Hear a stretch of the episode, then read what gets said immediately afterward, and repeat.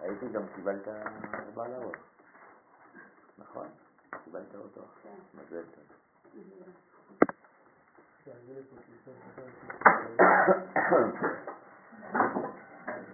שלום עליך.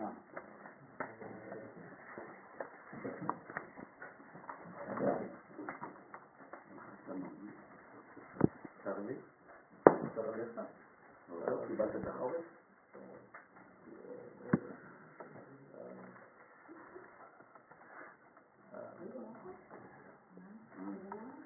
אני מבין גם אם אני מדבר לאט.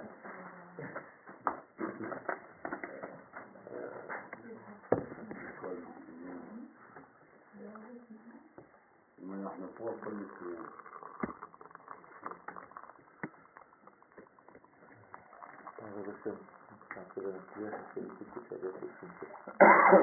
אנחנו ממשיכים בתיקון אה, י"ח.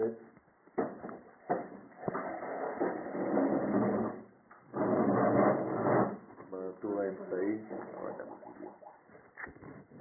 התיקון מתחילה בהוא זימנה. דיברנו פעם שעברה על אה, הנביאים, הנביאים שנקראים בעלי רגליים.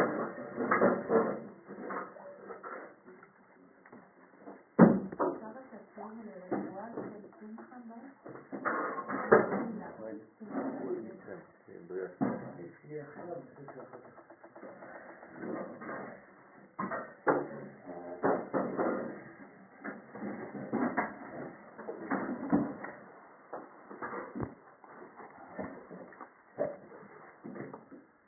דיברנו על הנביאים הנקראים בעלי רגליים, בגלל ששורש נשמתם בנצח והוד שנקראים רגליים. כשהם עולים, מקבלים את המדרגה של כניסה למלכות ומבקשים מהמלאך הסוגר, כן, להיפתח, עדני שפתי תפתח. כלומר, מבקשים לפתוח את הדלתות. ואותם בעלי רגליים, אותם נביאים, שהם בעצם אה, שלוחי מצווה, ממשיכים את ההערות מהספירות התחתונות נצח והוד של זעירנטין אל המלכות. כלומר שהנבואה היא ממעלה למטה. השם מנבא את האדם.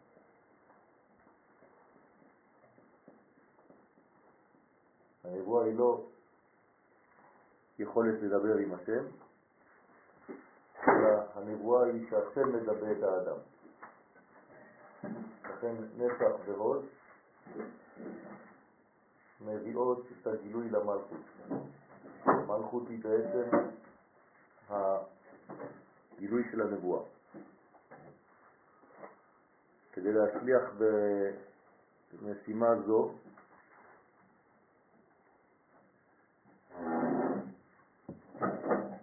צריך זיווג.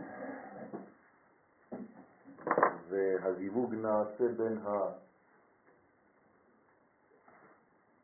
התחתית של זעירנטין לבין המלכות. וזה נקרא בעצם עמידה שלום. כן.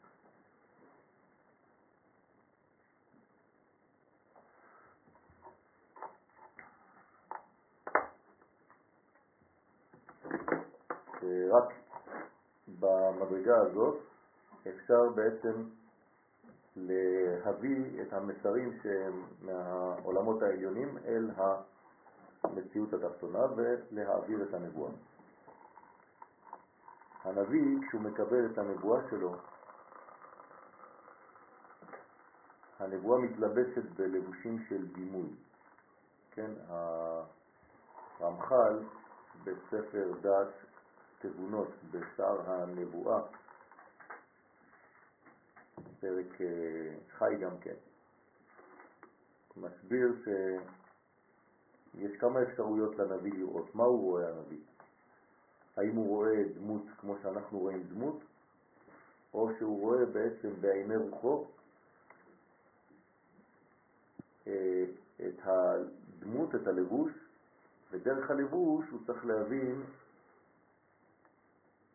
את המסר האלוהי. המסר האלוהי זה בעצם, אני אתמצת את זה, לתרגם את מה שהוא רואה לספירות. כן, למשל הוא רואה ספר, צריך לדעת מה הספירה המקבילה לספר בעולמות העליונים. וברגע שהוא רואה ספר בחלומו, בנבואתו, אז הוא יודע שיש ספירה מיוחדת שנקראת ספר, והיא עכשיו הולכת להתגלות בעולם.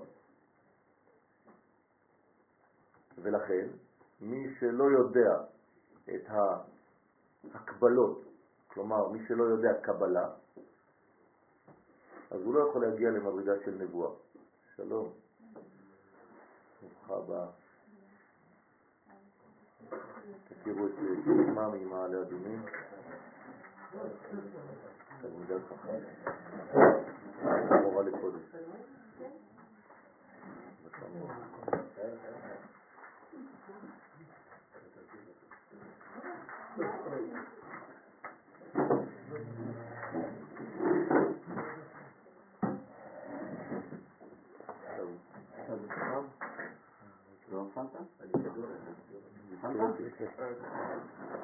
לא, מי שיהיה.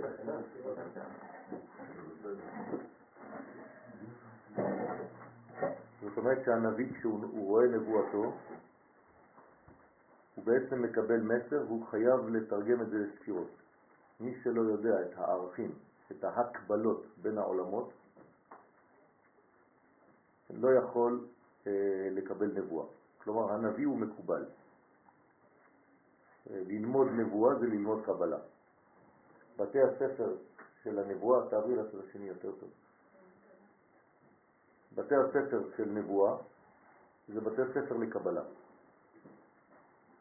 כלומר, היו בתי ספר כדי להכשיר את האדם לשמוע את הדיבור האלוהי. האדם שמוכשר לזה הופך להיות בעצם באיזשהו שלב נביא, אבל עדיין יכול להיות שהוא לא ינבא. אבל בכל זאת הוא נביא, יש לו מדרגה כבר של נבואה.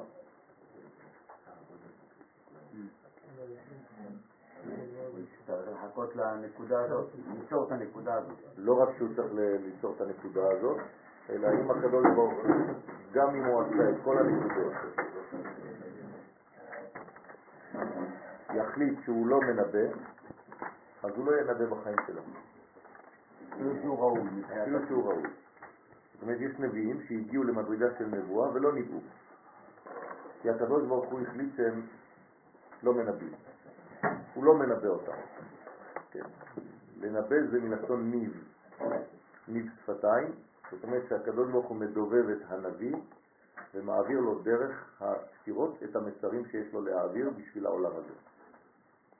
אז אה, גם החלום זה אותו דבר. מי שחולם חלום ורוצה לספר אותו, צריך לספר אותו למישהו שיודע את ההקבלות, כן? זה לשון קבלה. קבלה זה הקבלה.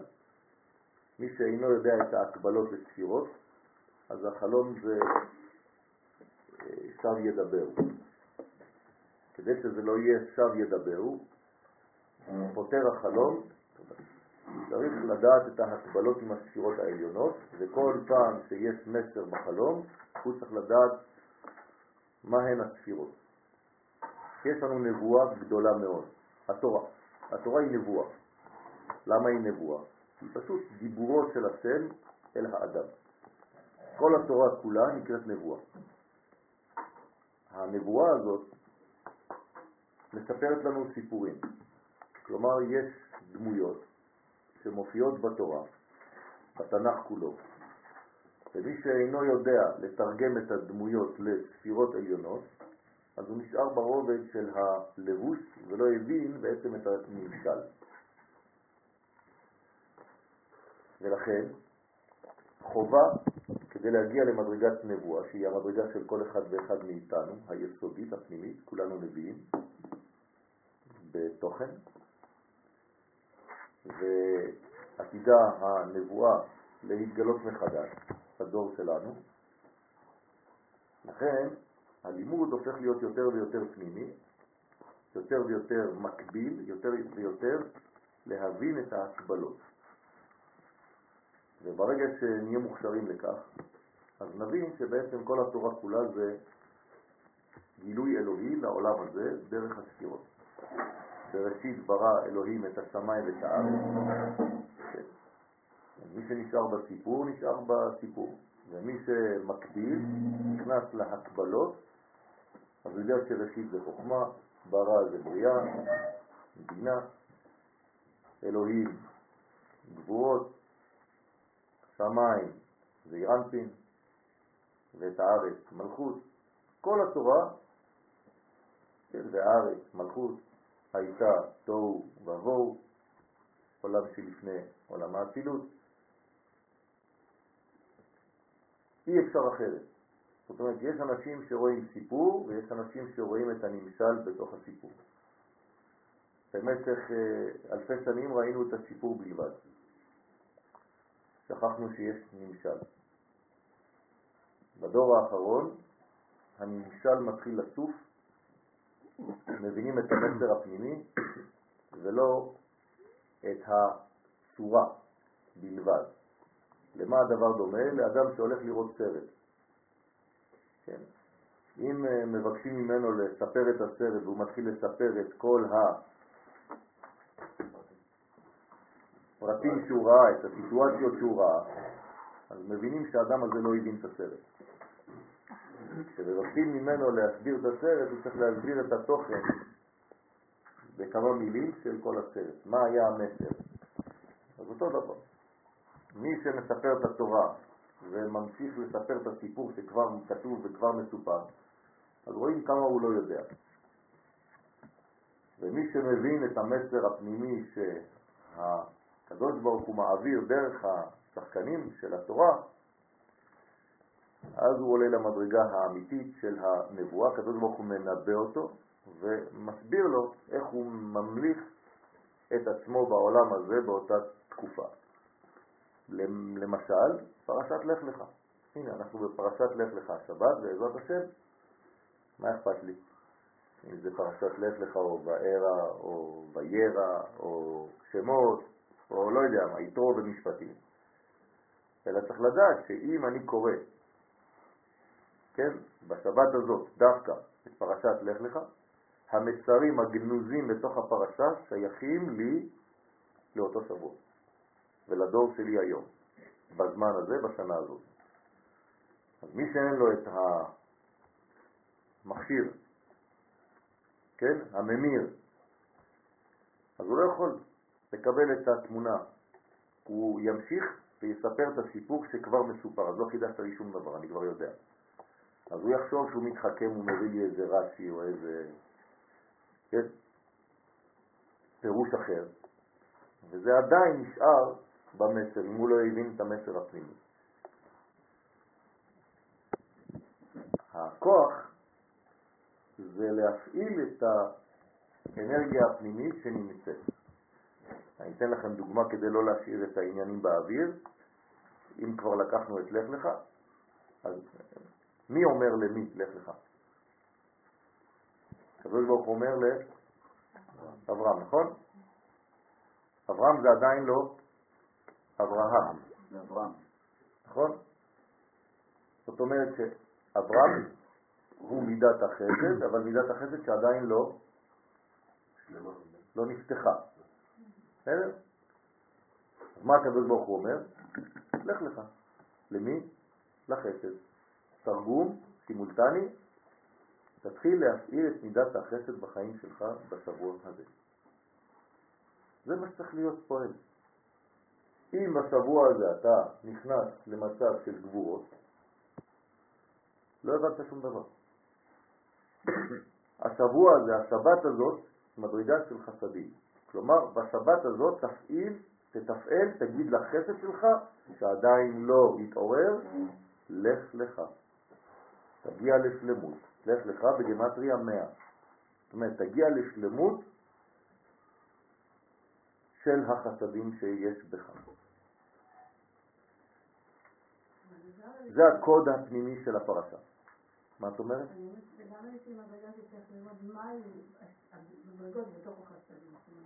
בגלל זה אנחנו צריכים ללמוד בכלל מה זה חסד. אז זה הלימוד שלנו. זאת אומרת, אם לא לומדים את הערכים בספירות, אם לא יודעים מה כל ספירה באה להעביר, אז התורה נשארת תורה. תורה כתובה, או תורה כן, פשוטה. ואנחנו כאן כדי להתנבא בחדש. ברגע שעם ישראל יהיה מוכשר לזה, הדברים ייפתחו. בהוא זימנה, אנחנו בחלק התחתון של הטור השני, יהב לו רצו לעלה. באותו זמן נותן להם, כן, הקדוש ברוך הוא לנביאים, שנקראים בעלי רגליים. למה הנביא נקרא בעלי רגליים? כי הוא מביא את המסר העליון אל הרגליים, אל המימוש. אז הם נקראים בעלי רגליים. מה אומר להם המלך? נותן להם רשות להיכנס ולבקש את בקשתם. תשימו לב שכאן יש מדרגה מחודשת. זאת אומרת, יש רשות לעלות. מה זה רשות לעלות? אני חוזר כל הזמן על אותו עניין, אבל העיקרון הזה הוא חזק ויסודי מאוד. שום אדם לא עולה לשום מקום, אין דבר כזה לעלות. אלא הביטוי לעלות זה פשוט להיפתח למדרגה שהיא עליונה. אבל זה תמיד בעולם הזה. כלומר, לעלות למדרגת השגה עליונה כשאתה עדיין במציאות של העולם הזה, רק אתה פתוח יותר, מוכשר יותר, קולט יותר את הערכים העליונים. אז זה נקרא לעלות. ואז מטרוניתא דאי מצווה דמלכה, אז המלכה דהיינו המלכות, שהיא המצווה של המלך, שהוא זעירנטי. דהיינו אפיטרופוסה דכל פיקודים, היא האפוטרופוס של כל המצוות. מה זה אפוטרופוס בעברית? או בלועזית, ביוונית? מי שמעבירים דרכו את המסר העליון. בסדר? כן. אז נותנים למלכות, המלכות נקראת אפוטרופוס. של מי? של זעיר אנפי. זאת אומרת, הסמכות הבלעדית ניתנת למלכות. כלומר, שום דבר בעולם הזה, שום גילוי, שום דבר תורה, שום חידוש לא יכול לעבור אם זה לא עובר דרך המלכות. למלכות יש ביטוי ממשי בעולם הזה. לבוש, עם ישראל. שום חידוש עולמי אינו יכול לרדת אם זה לא עובר דרך עם ישראל. זאת אומרת שהקדוש ברוך הוא מעביר את המסרים שיש לו להעביר לאנושות דרך האומה הקדושה, דרכנו. ולכן אנחנו האפוטרופוס של כל המצוות. מה זה המצוות? המצוות זה בעצם הביטוי של הרצון האלוהי. כשאני מקיים מצווה, אני בעצם נכנס לצוות, מצווה מלשון צוות, אני נכנס לצוות האלוהי ומעביר את המסר האלוהי דרך המצווה לעולם. או במילים אחרות, כל פעם שאני מקיים מצווה, אני בעצם מוריד יותר אלוהות ומוסיף אלוהות לעולם. אז יש ריבוי אלוהות. אני אחראי על ריבוי האלוהות, על ריבוי הדעה. מלאה הארץ דעה את השם. איך מלאה, איך תתמלא הדעה, כן? האלוהית בעולם הזה על ידי ריבוי הצינורות. ועם ישראל הוא צינור כללי, בתוכו יש צינורות קטנים, כל צינור בעצם מעביר את הסגולה המיוחדת לו, לפי זהותו הפנימית, מתוך הכלל הגדול, מתוך האלוהות. הכניסה של הקדוש ברוך הוא צריך להעביר היום, הוא שונה מהמידע שאפשר להעביר במלכויות הקודמות? כן, כל רגע הוא שונה. הרי אף פעם לא היה יום שחזר על עצמו, נכון? גם אם אני קורא את אותה פרשה, אבל זה כבר שנה אחרת. אז אני בעצם נמצא, ציירתי לכם כבר את זה מיליון פעם, אבל אני אצייר עוד פעם ספירלה. אז לך לך של שנה שעברה זה היה פה, לך לך של שנה הזאת זה פה, ושל שנה הבאה זה פה. אז זה אף פעם לא אותו מסר. למשל, מה שאתה מבין היום מאותו טקסט, זה לא מה שהבנת שנה שעברה. למה? כי משהו השתנה בך, בכלי. ולמה זה משתנה בך? כי יש אבולוציה, העולם מתקדם. העולם עולה. כלומר, עולה למושגים עליונים, מבין יותר לעומק. העולם חוזר פנימה. אתם זוכרים שיצאנו מן הפנים כלפי חוץ. זה גירושו של אדם הראשון מגן עדן. אדם הראשון גורש מגן עדן מן הפנים אל החוץ. כל התהליך של האנושות זה לחזור מן החוץ אל הפנים. וזו תשובה. בסדר? זה התשובה. זאת אומרת שאנחנו בעצם מגלים יותר ויותר את הפנימיות בחוץ. החוץ מלא פנים. יותר ויותר אנחנו ניכנס לאינטר, אינטרנט, כן? יותר ויותר האינטר יהיה ב exter. שכולם עולות אליה ומתקנות מתקנות בה. אז מה זה המצוות שעולות ומתקנות? כן? כל המצוות עולות דרך המלכות ושם התיקון שלהם. מה זה תיקון? אורות בכלי. אורות בכלי. אור בכלי, זה נקרא תיקון. זאת אומרת, המלכות, בגלל שהיא הכלי, אז שם האורות הם בתוך כלי. לפני זה, האורות הם בצינורות.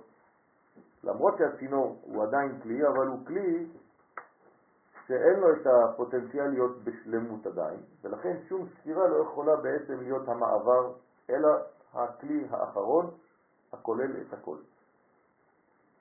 אז אם יש לי מסר בראש, אני עכשיו מתרגם את הספירות למציאות שלי, שום דבר לא יכול לעבור אם זה לא עובר דרך הפה שלי, בקומת הראש, כי רק הפה מגלה בעצם את כל מה שהיה בתוך המוח. גם אם זה עבר דרך העיניים והאוזניים והאף, אבל זה חייב לעבור דרך הפה. אז יש לי קומה עליונה של מלכות, מלכות פה. ויש לי קומה אמצעית של מלכות, כן, שהיא, איזה, איזה ספירות יש בה? חלק הרגשי, פה זה החלק השכלי. אז הפה היא המלכות של השכל. איפה המלכות של הרגש?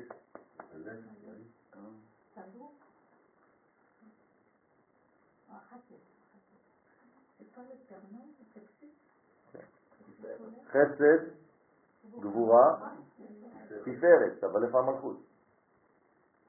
לא.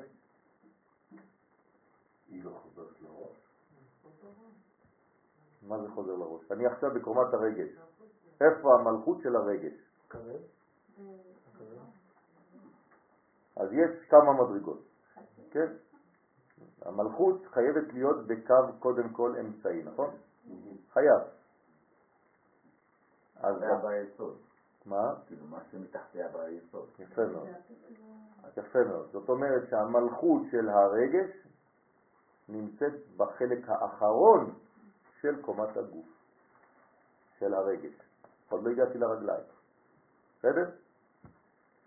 ברגליים,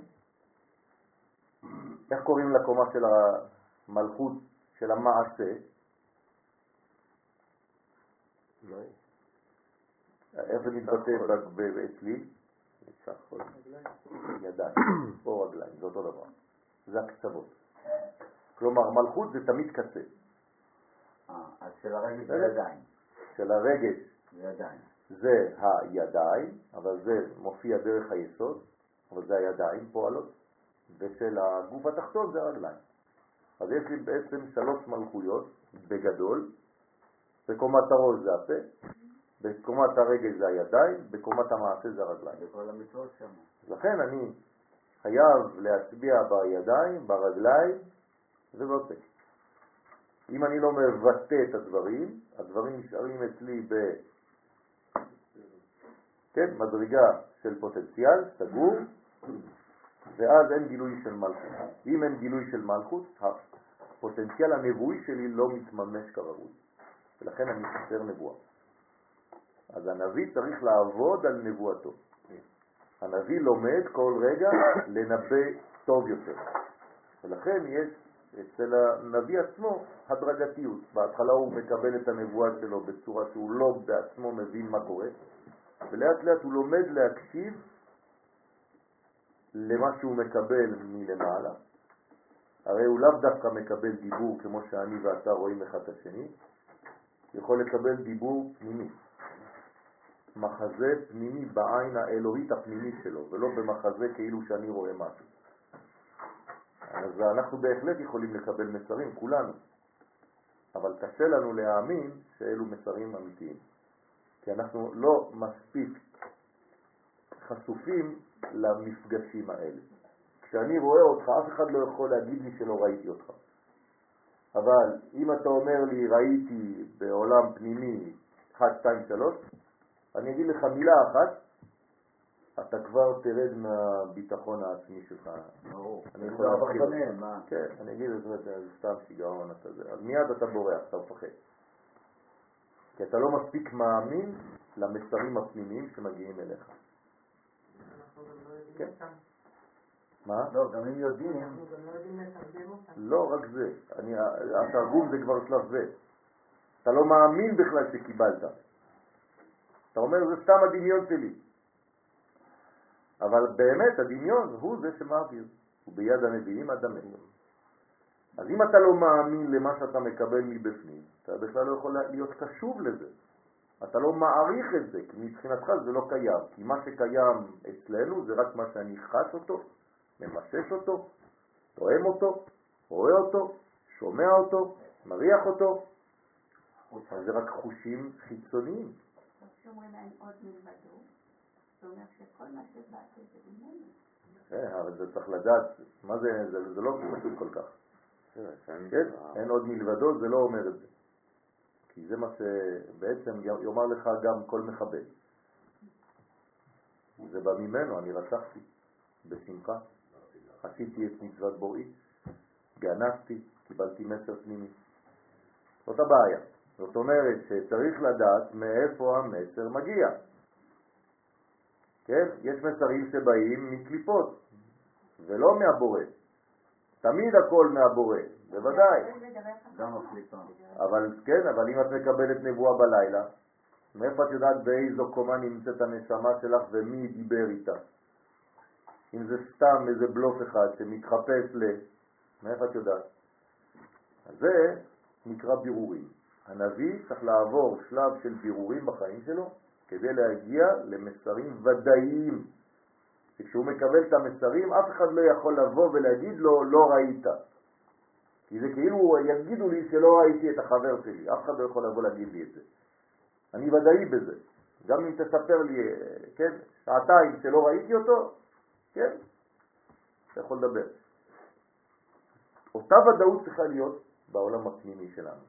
כל עוד ואין לנו את הוודאות הזאת בעולם הפנימי שלנו, אז אנחנו חלשים בנבואה, אנחנו חלשים באמונה, באימון שלנו, בגילוי, בלאמן את מה שיש בפנים כלפי חוץ. וזה בא דרך הלימוד. אז לכן צריך לדעת שהמלכות לבדה היא אפוטרופוס. זה התיקון. ולכן, אנחנו שלוש שורות לפני הסוף של התור השני, האמצעי, לכן ולפת זכו כדם מלכה בגיניהו. היא מלמדת זכות המלכות לפני המלך על בעלי המצוות.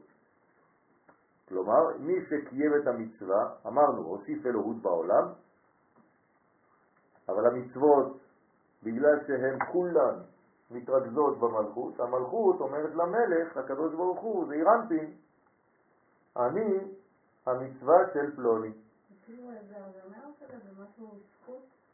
כן, זה כאילו המצווה כתובה על שם עושה. כלומר, אם יש למשל מצוות לימוד תורה, המצווה הזאת עולה למעלה, מה כתוב עליה עכשיו? יואל. אז זה השם של המצווה. לימוד תורה וכתוב עליה, חקוק עליה השם של מי שעשה אותה. אי אפשר לזייף. אז מה עושה המצווה הזאת שהיא עולה? מצוות תלמוד תורה, שכולם עכשיו פה, כן? אתם מקיימים מצוות לימוד, ואני מקיים מצוות תלמוד. כי אני גם לומד איתכם, אבל אני גם מלמד. זאת אומרת שהמצווה עכשיו כתובה על שמכם. היא עולה עכשיו לבחינה הנקראת מלכות, למקולת הזאת, כן, אותיות מקולת, והיא כתובה על שם מי שעשה אותה. אז כשהקדוש ברוך הוא רואה את המצווה של לימוד תורה עכשיו, הוא רואה שכתוב עליה אבישי. בסדר? כן, היא מזורה, יש לה זהות. כל מצווה יש לה זהות. אין מצוות שפורחות באוויר, סתם. תדמיינו את המצוות כנקודות של אור שעולות, וכל אחת רשומה, חרוטה, חקוקה על שם מי שעשה אותה. וימלא ואומרת אל המלך, זה כאילו שהיא אומרת למלך, שהוא זעיר אנפין, ריבון עלמא, ריבון העולם, האילן וקיימים כדמך בצלוטין. הרי אלו הצדיקים שעומדים לפניך בתפילה ומתקנים ומעלים אותי בתפילתם. כלומר, אני בעצם שלוחה של פלוני ואלמוני. הוא שלח אותי אליך. למה צריכה לעשות את זה? למה זה לא ברור מאליו? אדם עושה את המצווה, למה צריכה איזושהי זכות שיעמוד בזכותה? איזה זכות? על מה את מדברת? זאת אומרת, המצווה שנעשית. זה לא זכות, זה לא עניין של זכות שיעמוד לזכותה. היא פשוט עכשיו מציאות. מצווה זו מציאות. בראתי עכשיו מציאות. המצווה שלי הופכת להיות מציאותית, כמו העת הזה. המציאות הזאת, כתוב עליה את השם של מי שעשה אותה, זהו. זה לא שום זכות, שום דבר. זה, זה, זה מציאות. לא צריך יותר מזה. היא כתובה על שם עושה. על שם מי שעשה אותה, מי שהביא אותה לעולם. אפשר להגיד שכל מצווה זה בריאה. נכון. בית הבורא. נכון, כמו מלאך. כמו ילד. נכון. בסדר? אז הצאן שלי, כן? יש חותמת על כל בעל חי, נכון? ששייך לאותו לאותה משפחה. אז ככה המצוות שלנו כתובות על שמנו. מה קורה למצוות האלה? אני עכשיו קצת הולך יותר רחוק. בסוף חיינו, עד 120, כל המצוות האלו זה חתיכות, חתיכות, חתיכות, חתיכות, חתיכות שהפכו להיות בגד. הקדוש ברוך הוא תפר את כל החתיכות הקטנות ועשה מזה פאצ'וורק, כן? בגד אחד גדול שבנוי מכל החלקים שעשיתי במשך חיי. וזה נקרא חלוקה דרבנן. יש לנו חלוק שכל אחד בעצם, החלוק כתוב על שמו, אף אחד לא יכול לבוא וללבוש אותו במקומו. אז אנשים שעשו מצוות כראוי ובשלמות ובכוונה, אז החלוק יפה. אנשים שעשו חטאי מצוות, לא בכוונה, אז יש להם אה, חלוק אבל חסר לו איזה שרוול, כן, חסר לו כיס, צריך להשלים את זה. אז לכל אחד ואחד מאיתנו יש חלוק. החלוק הזה מקבלים אותו כשעוברים מהעולם הזה לעולם השני. כן? כמו בצבא, אתה נכנס, מיד אתה מקבל מדים, נכון? לפי המידה שלך, כן, אתה עובר בתור, מקבל את כל מה שאתה צריך לקבל. אותו דבר במעבר מהעולם הזה לעולם העליון, הפנימי, גם שם, כשאתה נכנס לשם, יש לך את הלבושים של אותו עולם. למה צריך לתת לבושים של אותו עולם? כי כל עולם יש לו את המדים שלו. אי אפשר להתגלות כי זה גילויים. המדים זה גילוי של העולם שאני נמצא בו. מפה יש טענה והנחש ערום כולו? לא כתוב הנחש ערום כולו, בחיים לא ראיתי פסוק כזה, אלא אם כן יש לנו תנ"ך שונה. לא, והנחש היה ערום. ערום, אוקיי, בסדר. כן, לא כתוב ערום כולו. מה זה הנחש היה ערום? שם יש תרגום, זה לא כל כך... לא, זה גבוה ונמוך, זה כאילו... כן. כאילו. אבל שם זה חכם. הנחש היה ערמומי, חכים. והנחש היה חכים. החיביה, חיביה זה החוויה שלנו, זה נקרא חיביה. אז הוא ערום, מה זה ערום? יכול להיות חכם, אבל ערום ממצוות, אתה צודק, ערום מגילויים. זה. זאת הבעיה של הנחש. כלומר, מה אין לנחש? רגליים. בסדר. ולכן הוא זוחל על. גחונו. כן? יש לו בעיה. הוא איבד את רגליו. אבל אתה יכול להגיד בזה גם משהו גבוה. הוא רק בפנימיות. לא, להפך, הוא רק בחיצוניות. זאת אומרת, הנחש הוא משמש, הוא השמש של האדם. הנחש, מה הוא היה בגן עדן? שמש. של אדם הראשון.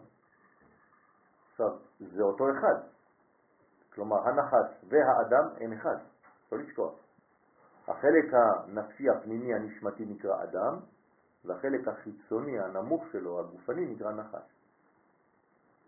זאת אומרת שבעצם כשהנחש מפתה את האדם, שהוא זכר ונקבה, אדם וחווה, אבל זה לא חשוב, זאת אומרת שהחיצוניות גברה על הפנימיות, שהלבוש גבר על התוכן, שקין התגבר על הבל והרג אותו, שהיפה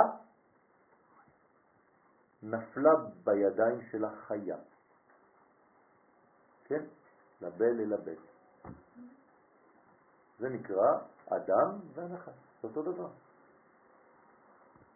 אז צריך כל הזמן שהחיה תשלוט על ה... שה... שהיפה תשלוט על החיה. היפה בנשים זה הנשמה. לא. ו- ולכן צריך שהיפה בנשים, הנשמה, תשלוט תמיד על החלק הנחשי שבה.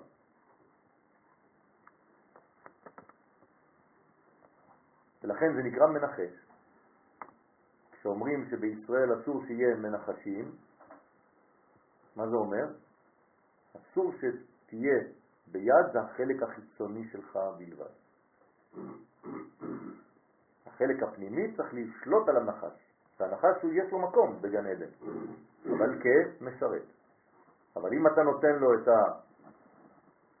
המקום שלך, אז העבד לקח את המקום של אדונו. שפחה לקחה את המקום של הגבירה. העבד כי ימלוך, שפחה כי תירש גבירתה. זאת הבעיה. לכן להבין את המסרים זה לא סיפור של ילדים קטנים, נחש ו- ולא יודע מה, תפוחים ו- ו- ו- ואישה ומסתובבת שם ערומה ולא יודע מה. כן, כל זה צריך להבין, כן, את השורשים הפנימיים.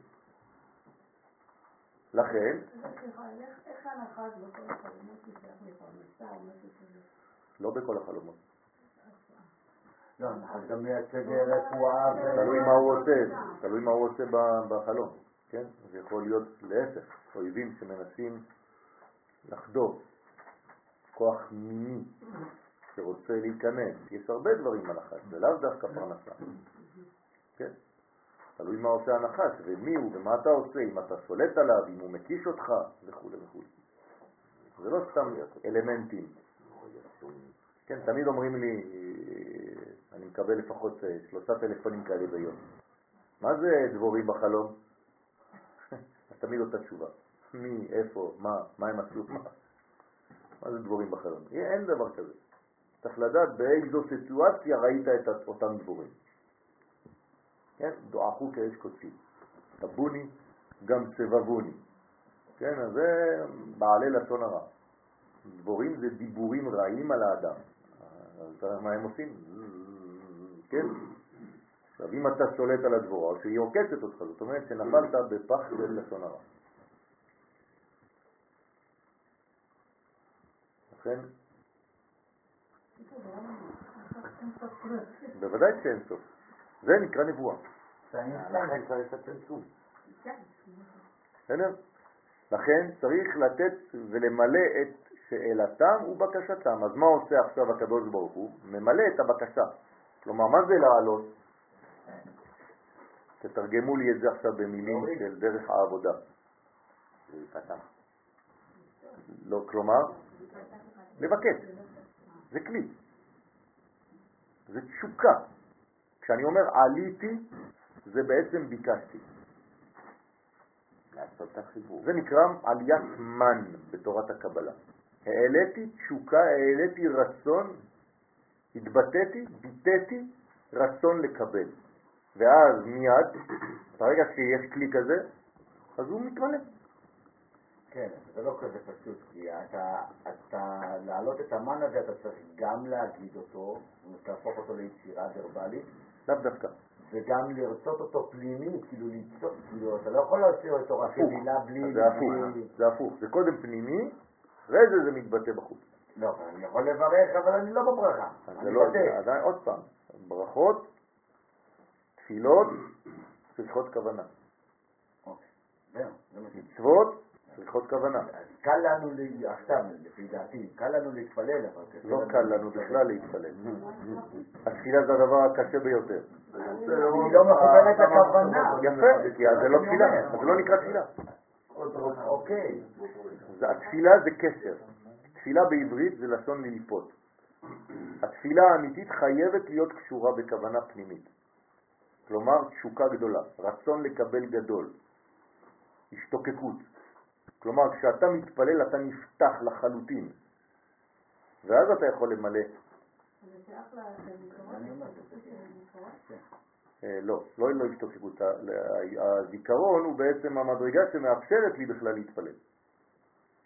אם אין לי זיכרון, אני בכלל לא יודע להתפלל. כלומר, מה זה הזיכרון הזה? זיכרון תודעתי של כל רגע ורגע, אין שיעור בוקר. נכון? שכל רגע ורגע יש לי בעצם תשוקה וידיעה שהנשמה שלי היא זו שפועלת עכשיו, ולא הגוף שלי בלבד. מי למד עכשיו? מי מלמד עכשיו? הנשמה שלי. היא רק משתמשת בגוף שלי. אז היא אמרה לגוף שלי, תקום, לך לבית כנסת, השעה שתיים וחצי, לך ללמד. אני, אני רוצה ללמד, תעזור לי, בוא, תהיה הכלי שלי. אז הנשמה עלתה על הרכב שלה, זה הגוף, היא טעינה אותו, קצת דלק, קפה, ומגיע למקום. והגוף עם הנשמה עלו לאוטו אחר. בסדר? וכולם עלו לאוטו אחר. אנחנו מלא לבושים, מלא מלא מלא מלא מלא מלא לבושים.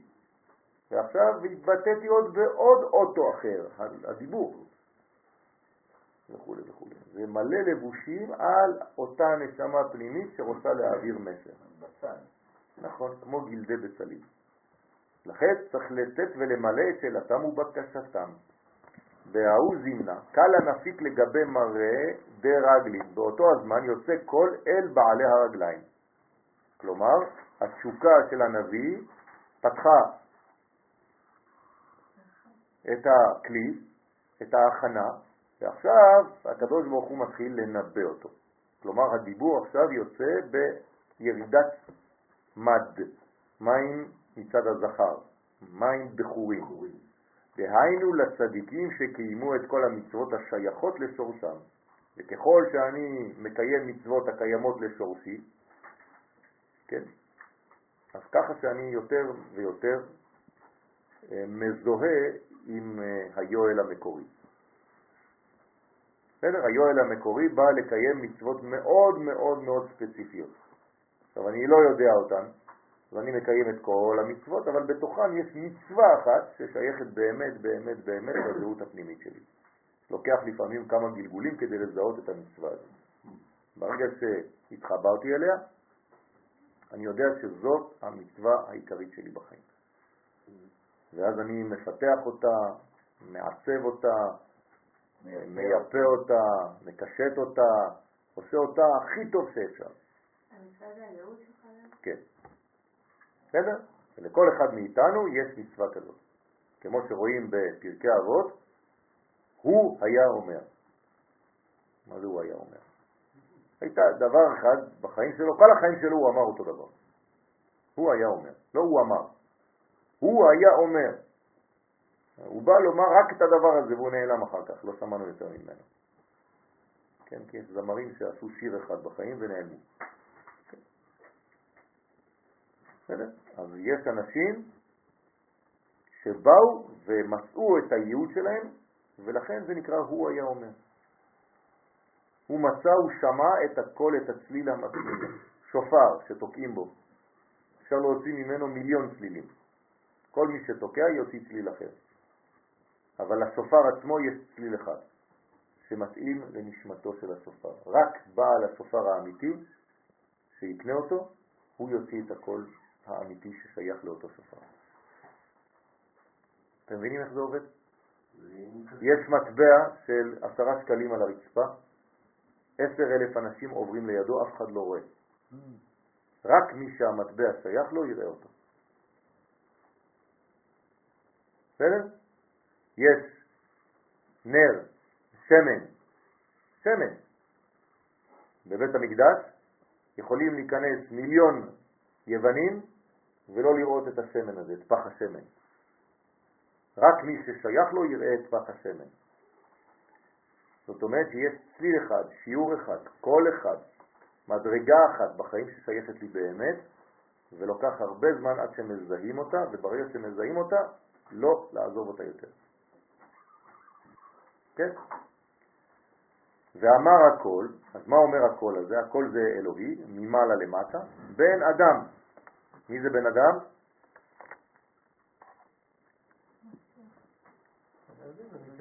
יפה מאוד. בן אדם זה שם של משיח. כלומר, מי זה המשיח הראשון בהיסטוריה? קין. נכון? כל פעם שיש נבואה משיחית, זה מתחיל בבן אדם. מה זה אומר? תיקח את החלק המשיחי שנמצא בך. בכל אחד מאיתנו יש חלק משיחי, שמתגלה איפה בגופו? במצח. כן? את המצח הזה אנחנו מסתכלים עליו, כן, במוצאי שבת, ככה בהבדלה. כן? מצח זה אותיות צמח, את צמח דוד עבדך מהרת הצמיח. ומצח בתורת הקבלה זה תורת התיקון, שם מה שיצא ממצחו של אדם קדמון.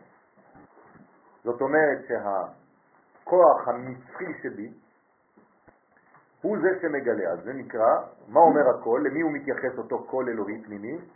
לחלק הפנימי ביותר שבי. איך קוראים לחלק הפנימי ביותר שבי? משיח. כלומר, לכל אחד יש משיח פרטי.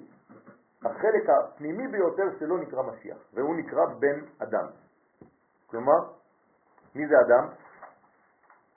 מי נקרא אדם? ישראל. אתם קרואים אדם, נכון?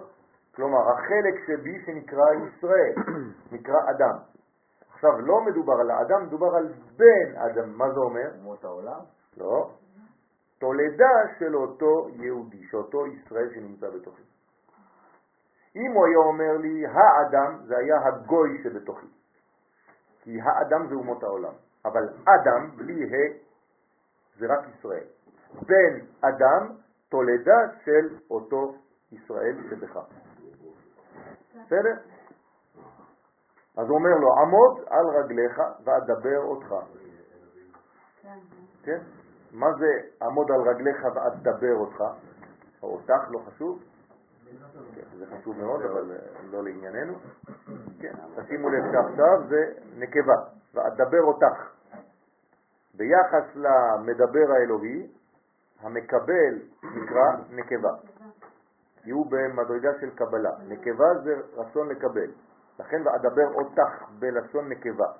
פירוש עמוד בתפילת העמידה, אומר הקדוש ברוך הוא לנביא, תעמוד בתפילת העמידה עכשיו, אתה, החלק הפנימי שבך, כלומר אני לא רוצה סתם שתעמוד לי בבית כנסת, לרמוס את הבלטות של בית הכנסת, רמוס חצריי.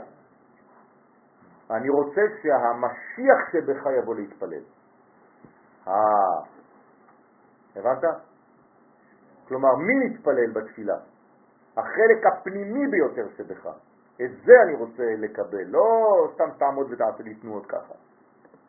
ותסתכל על השעון באמצע המדעים, ועל החלונות ועל כל מה באמצע. אני חושב שאחד בגלל זה אני אמרתי שזה. קשה. נכון, כן, זה קשה. להתפלל והטקסט ברור. נכון. מתוך הניסיון שלנו, כאשר אתה מגיע לתפילה, והתפילה היא תפילת 18 כמובן, כן. מאוד מאוד מאוד מאוד קשה להתרשם.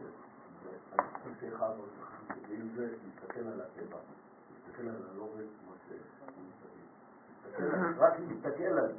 מי ש... כן, נכון. מי שלא מסוגל, מי שלא בקיא בתפילה, מסתכל בסידור. מי שבקיא בתפילה, צריך לעצום את העיניים. לא סידור ולא כלום. והוא רואה כבר את האותיות, את הטקסט, בתוך העין הפנימית שלו. זאת ה-. ולבן על גבי שחור. נכון, אתה צודק. כתוב מי שמרבה בתפילה, יש לו כאבי לב והוא יכול למות. כי זו השתוקקות גדולה מאוד, ואפשר למות באמת. הרמב"ם היה מתעלף כל פעם שהוא היה פותח בתפילה. זאת אומרת שהקדוש ברוך הוא, הקול הפנימי, עם מי הוא מדבר בעצם? רק עם החלק הפנימי הזה.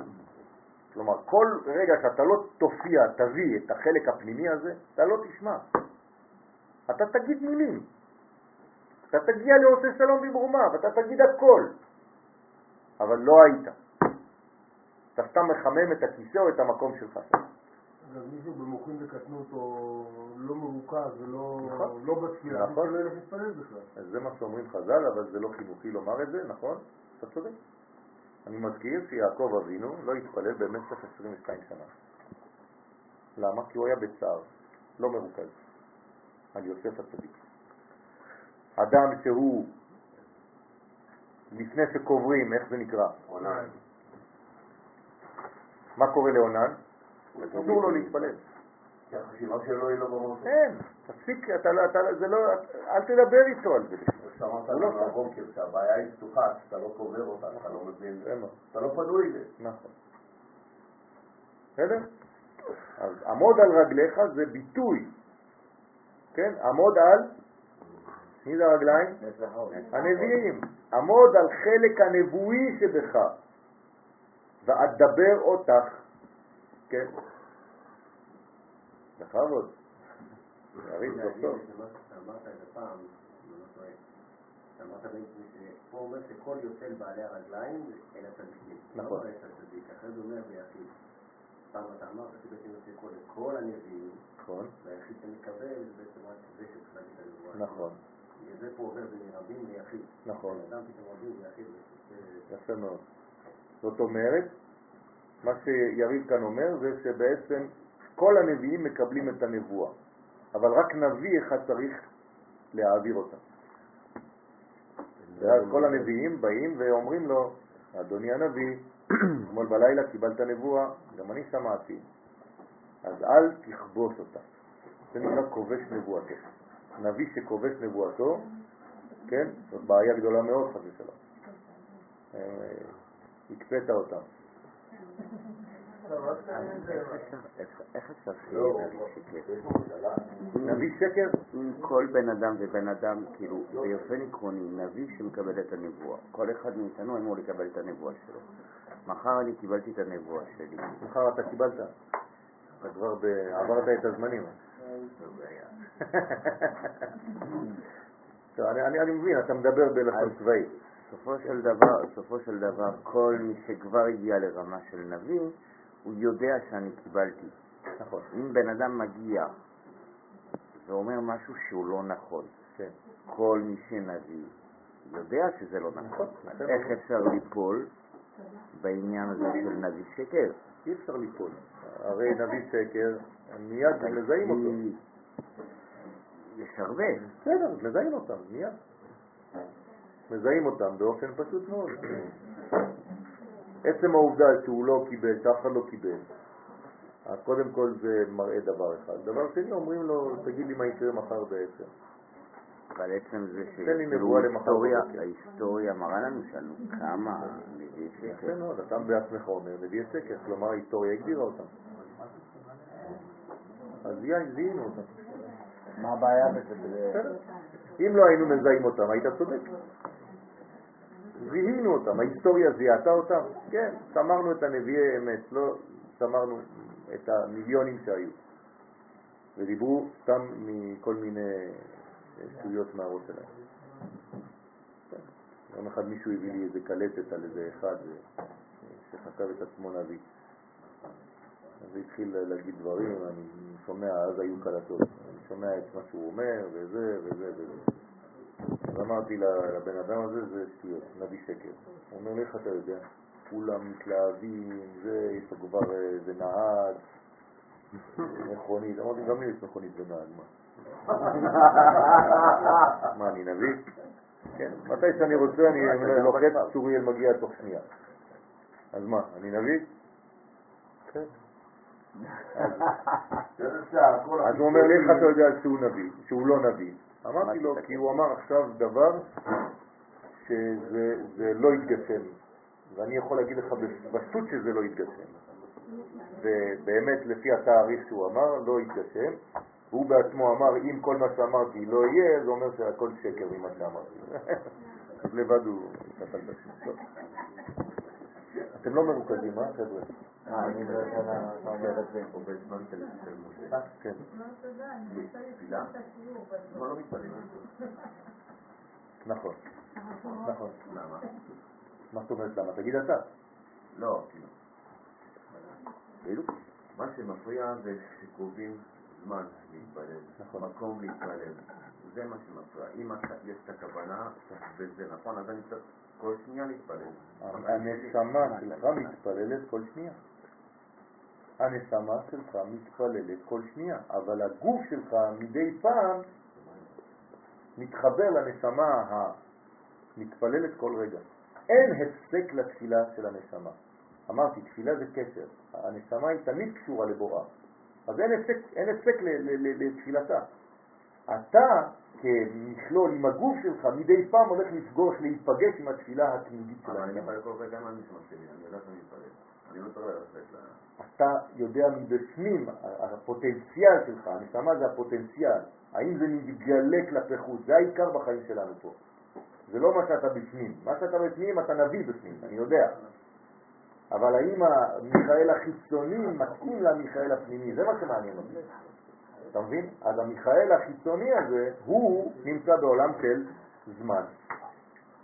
כלומר, יש הקבלות זמניות, מקומיות, מוגבלות, בתוך המציאות של העולם הזה. ולכן אתה צריך להתאים את המיכאל החיצוני, שהוא בזמן, במקום ובנפש, לתפילה התמידית של הנשמה שלך, שהיא מעבר לזמן. ולכן יש זמנים לתפילה. עבר זמנו, בטל קורבנו.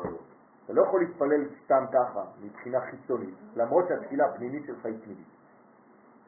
בסדר?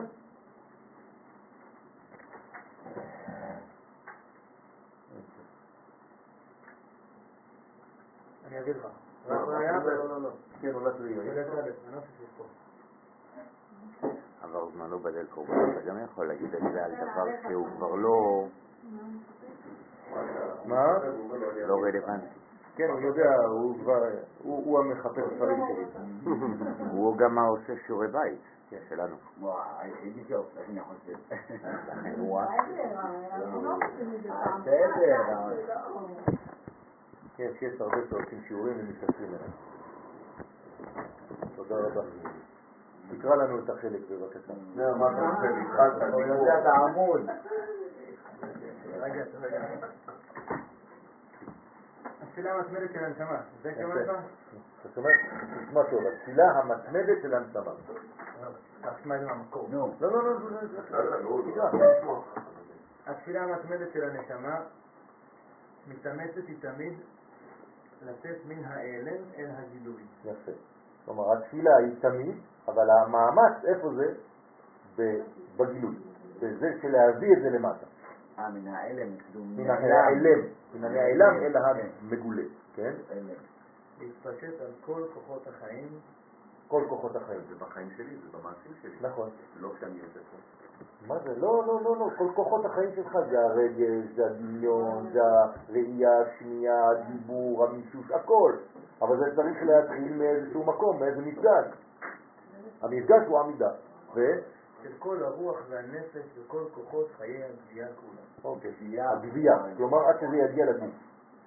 ונשתוקקת גם כן לגלות את מהותה וכוח פעולתה על כל הסביבה. כלומר, לא מספיק שזה מגיע אליך, זה עכשיו מתפשט ממך כלפי חוץ, על כל העולם והחיים. על כל המציאות, על כל היקום. ולשם כך צריכים אנו לחשבונו של עולם שבא על ידי תורה וחוכמה. יפה. זאת אומרת, כדי להגיע למצב הזה, מה אני צריך? ללמוד, צריך דעת. כדי להגיע, להיפגש עם הנשמה שתמיד תמיד תמיד נמצאת בתפילה. ונמצא מתוך כך שעבודת התורה כולה וכל חוכמתה היא התגלותה המתמידה של תפילתה הכמוסה של הנשמה. כלומר, כל מה שאני לומד, כל מה שאני עושה, כל המצוות שלי, זה רק כדי לגלות יותר ויותר בחיים שלי את התפילה המתמדת של הנשמה הפנימית שלי, שהיא תמיד קשורה לאלוהים. נשמת כל חי תברך את שמך. בסדר? תודה רבה. כן, הרב קוק. אני לא-? בוודאי. כל המונע, כן, אני שואל. כן, למה אני לא חושב שפתחתי כל היום. חי? תפילת כל חי. חי, נשמע, כן, נשמע. אבל זה רק תפקיד ישראלי, לא נכון, זה אה, חיות, ציפורים, חתולים. לא, לא, אה, לא, לא, לא, אה, לא. אתה משפיע על הקשר הזה על העולם כולו. כלומר כל חי, אז אני אומר כאילו חי, מה זאת אומרת חי בעולם? זה אומר שאם התפילה שלך, חי בעולם שלנו? אני אגיד לך, אם התפילה שלך טובה, גם ציפור מצאה בית. כלומר, הציפור תעשה לעצמה כן בצורה מהירה יותר ובריאה יותר ואיכותית יותר. למה? כי אתה התפללת כמו שצריך. אז זהו, אני אומר, ההגדרה שמה של חי זה לעם ישראל, כל השאר לא, לא, לא, לכל מציאות, לכל המציאות, לכל היישוב. רק אני זה שצריך להתפלל. מה פתאום? מה פתאום? בקטע הישראלי, מה? הקטע הישראלי, מה זאת אומרת בקטע. הישראלי? אתה חושב שציפור לא מתפללת? היא כל רגע בתפילה. לא יותר טוב ממני. יפה. כי היא בעצם לא מזייפת. היא לא יכולה לזייף. היא אף פעם לא חשבה שהיא חתול. היא תמיד ידעה שהיא ציפור. אנחנו לא כל כך יודעים מי אנחנו. קשה לנו למצוא בכלל מי אנחנו. נכון? ראית פעם חתול רץ אחרי בן אדם? לא. אבל בן אדם רץ אחרי חתול, כן, הוא לא יודע מי הוא בכלל. רץ אחרי חתולים. מה אתה מבזבז את הזמן שלך בחיים, תגיד לי, מה אתה עושה? לא. נכון? הכל אצלה באופן שהאינסטינקט שלה פועל בצורה טוטאלית. אצלנו האינסטינקטים לא פועלים כראוי, אנחנו צריכים להפעיל אותם על ידי הלימוד. הפסוק, המשך הפסוק אומר את זה. כן, הכתוב, זה הפסוק. כן. אשר שת אפרותיה את מזבחותיך של צבאות מלכים, כלומר מה זה המזבח? נכון. מזבח זה התפילה. נכון. אז היא גם משותפת בתפילה. כן, יום. כן. זה מעלה. מעלה גבוהה מאוד. זה מעלה של אה, נבואה. מי שיש לו למשל אה, דבר חשוב בחיים שלו ורוצה להצליח בו, צריך אה, לעשות מעין נדר, בלי נדר, וכשהוא ישיג את הדבר הזה הוא יגיד נשמת כל חי בכל רם בקהל. וזו סגולה מאוד גדולה להצלחה. בסדר? טוב, בוא נמשיך. וההוא זימנה, קלה נפיק לגבי מראה דרגלים, באותו זמן יוצא כל אל בעלי הרגליים, דהיינו לצדיקים, כן? אז בן אדם עמוד על רגליך ואדבר אותך, פירוש עמוד בתפילת העמידה, בכוח זכות מצוותיך שעשית ברגליך. כלומר, העמידה, התפילה, היא, בכוח, היא בזכות כל המצוות שעשית ברגליים שלך. ואמרתי לכם פסוק, שבוע שעבר, כן? גם תפילתו תועבה. בואו נראה אם אתם זוכרים את הפסוק. לא מי שלא מקשיב לדברי תורה. משהו כזה, אבל אני רוצה את הפסוק המדויק. חננאל, אתה הבאת את הפסוק. לא, זה לא אני. אתה זוכר אבל? הגוגל הביא את אני לא נכון.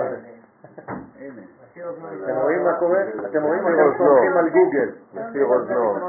יפה, יפה מאוד. מס- מסיר אוזנו משמוע התורה, גם תפילתו תועבה. בסדר? תתרגלו, תתרגלו ל- ל- ל- ל- לפסוקים של התורה, זה אנחנו הפסוקים האלה, הם לא כתובים בגוגל. הם כתובים בגוף שלנו, בנפש שלנו.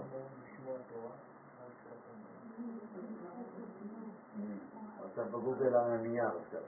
זה גוגל נשמתי, כן?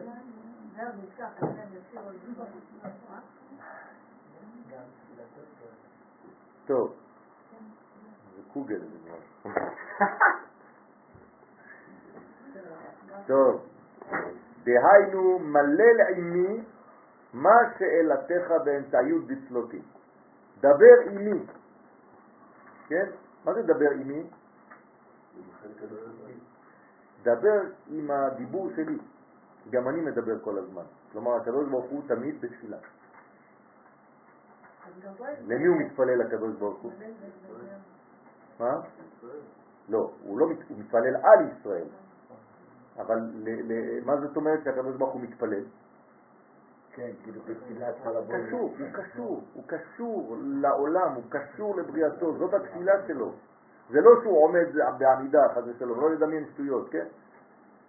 הקדוש ברוך הוא תמיד קשור לעולמו, תמיד קשור לבריאתו, תמיד קשור לכל היקום הזה.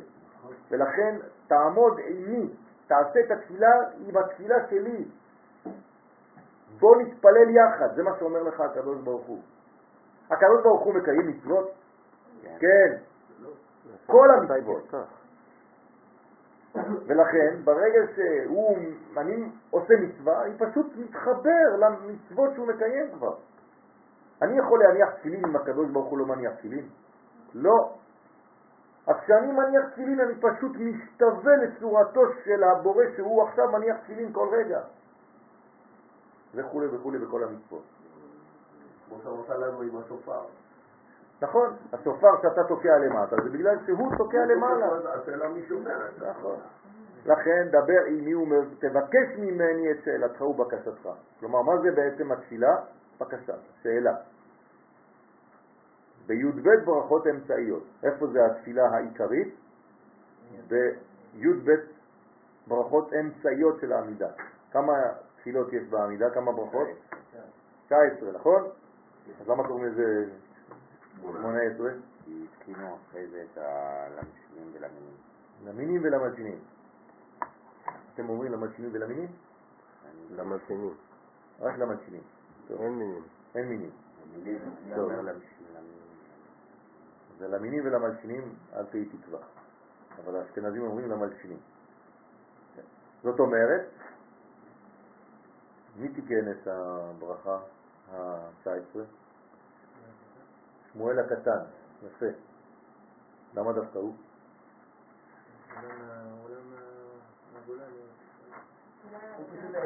סליחה?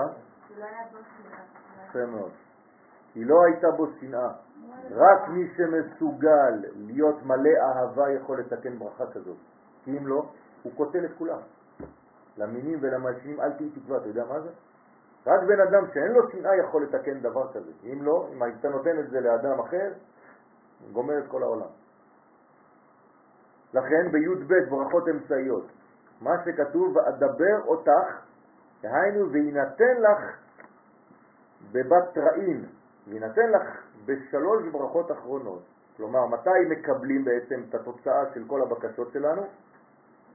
בשלוש ברכות אחרונות. בסדר? שאז ממלאים את כל הבקשות. כלומר, הכלי מתמלא בשלוש אחרונות. כי מטרונית הקבילת אל תוי, המלכות קיבלה ומילאה את בקשתו. כלומר, בסוף העמידה אנחנו חוזרים למדרגת המלכות, שהיא בעצם מלאה מכל הבקשות. אתה נענה באופן אוטומטי מיידי, זה לא שאתה צריך לחכות. עכשיו תגידו לי, אז למה לפעמים מתפללים אה, גילוי אמיתי? כן? בגלל ש... זה מלא שם, זה מלא. אבל הקשר בינך לבין המדרגה שנקראת מלכות כנראה מנותק או יש בעיה בקו. אז אתה צריך להיות בצורה ברורה, נט, נט ויז'ן. אם אין לך נט ויז'ן, אתה לא יכול לקבל שום קשר. לא זמין? בסדר? וצריך למיהב תלת פסיען לאחורא. וצריך לפסוע שלוש פסיעות לאחור. כן, בסוף העמידה אנחנו חוזרים אחורנית שלוש מדרגות, נכון? בגמר תפילתו, כתלמיד הנפטר מרבו. כלומר, כשאתה עוזב את הרב שלך, אסור לסובב לו את הגב. אתה צריך לחזור אחורנית, ברוורס, כמו שאתה יוצא מהכותל, נכון? אז גם כשאתה יוצא מהרב שלך, אתה יוצא מהרב שלך עם הפנים לרב, אתה לא מסתובב.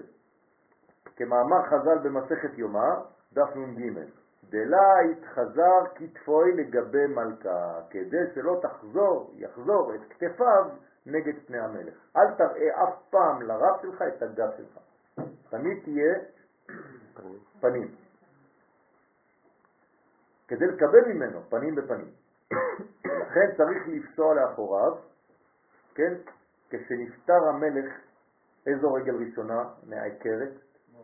שמאל. למה?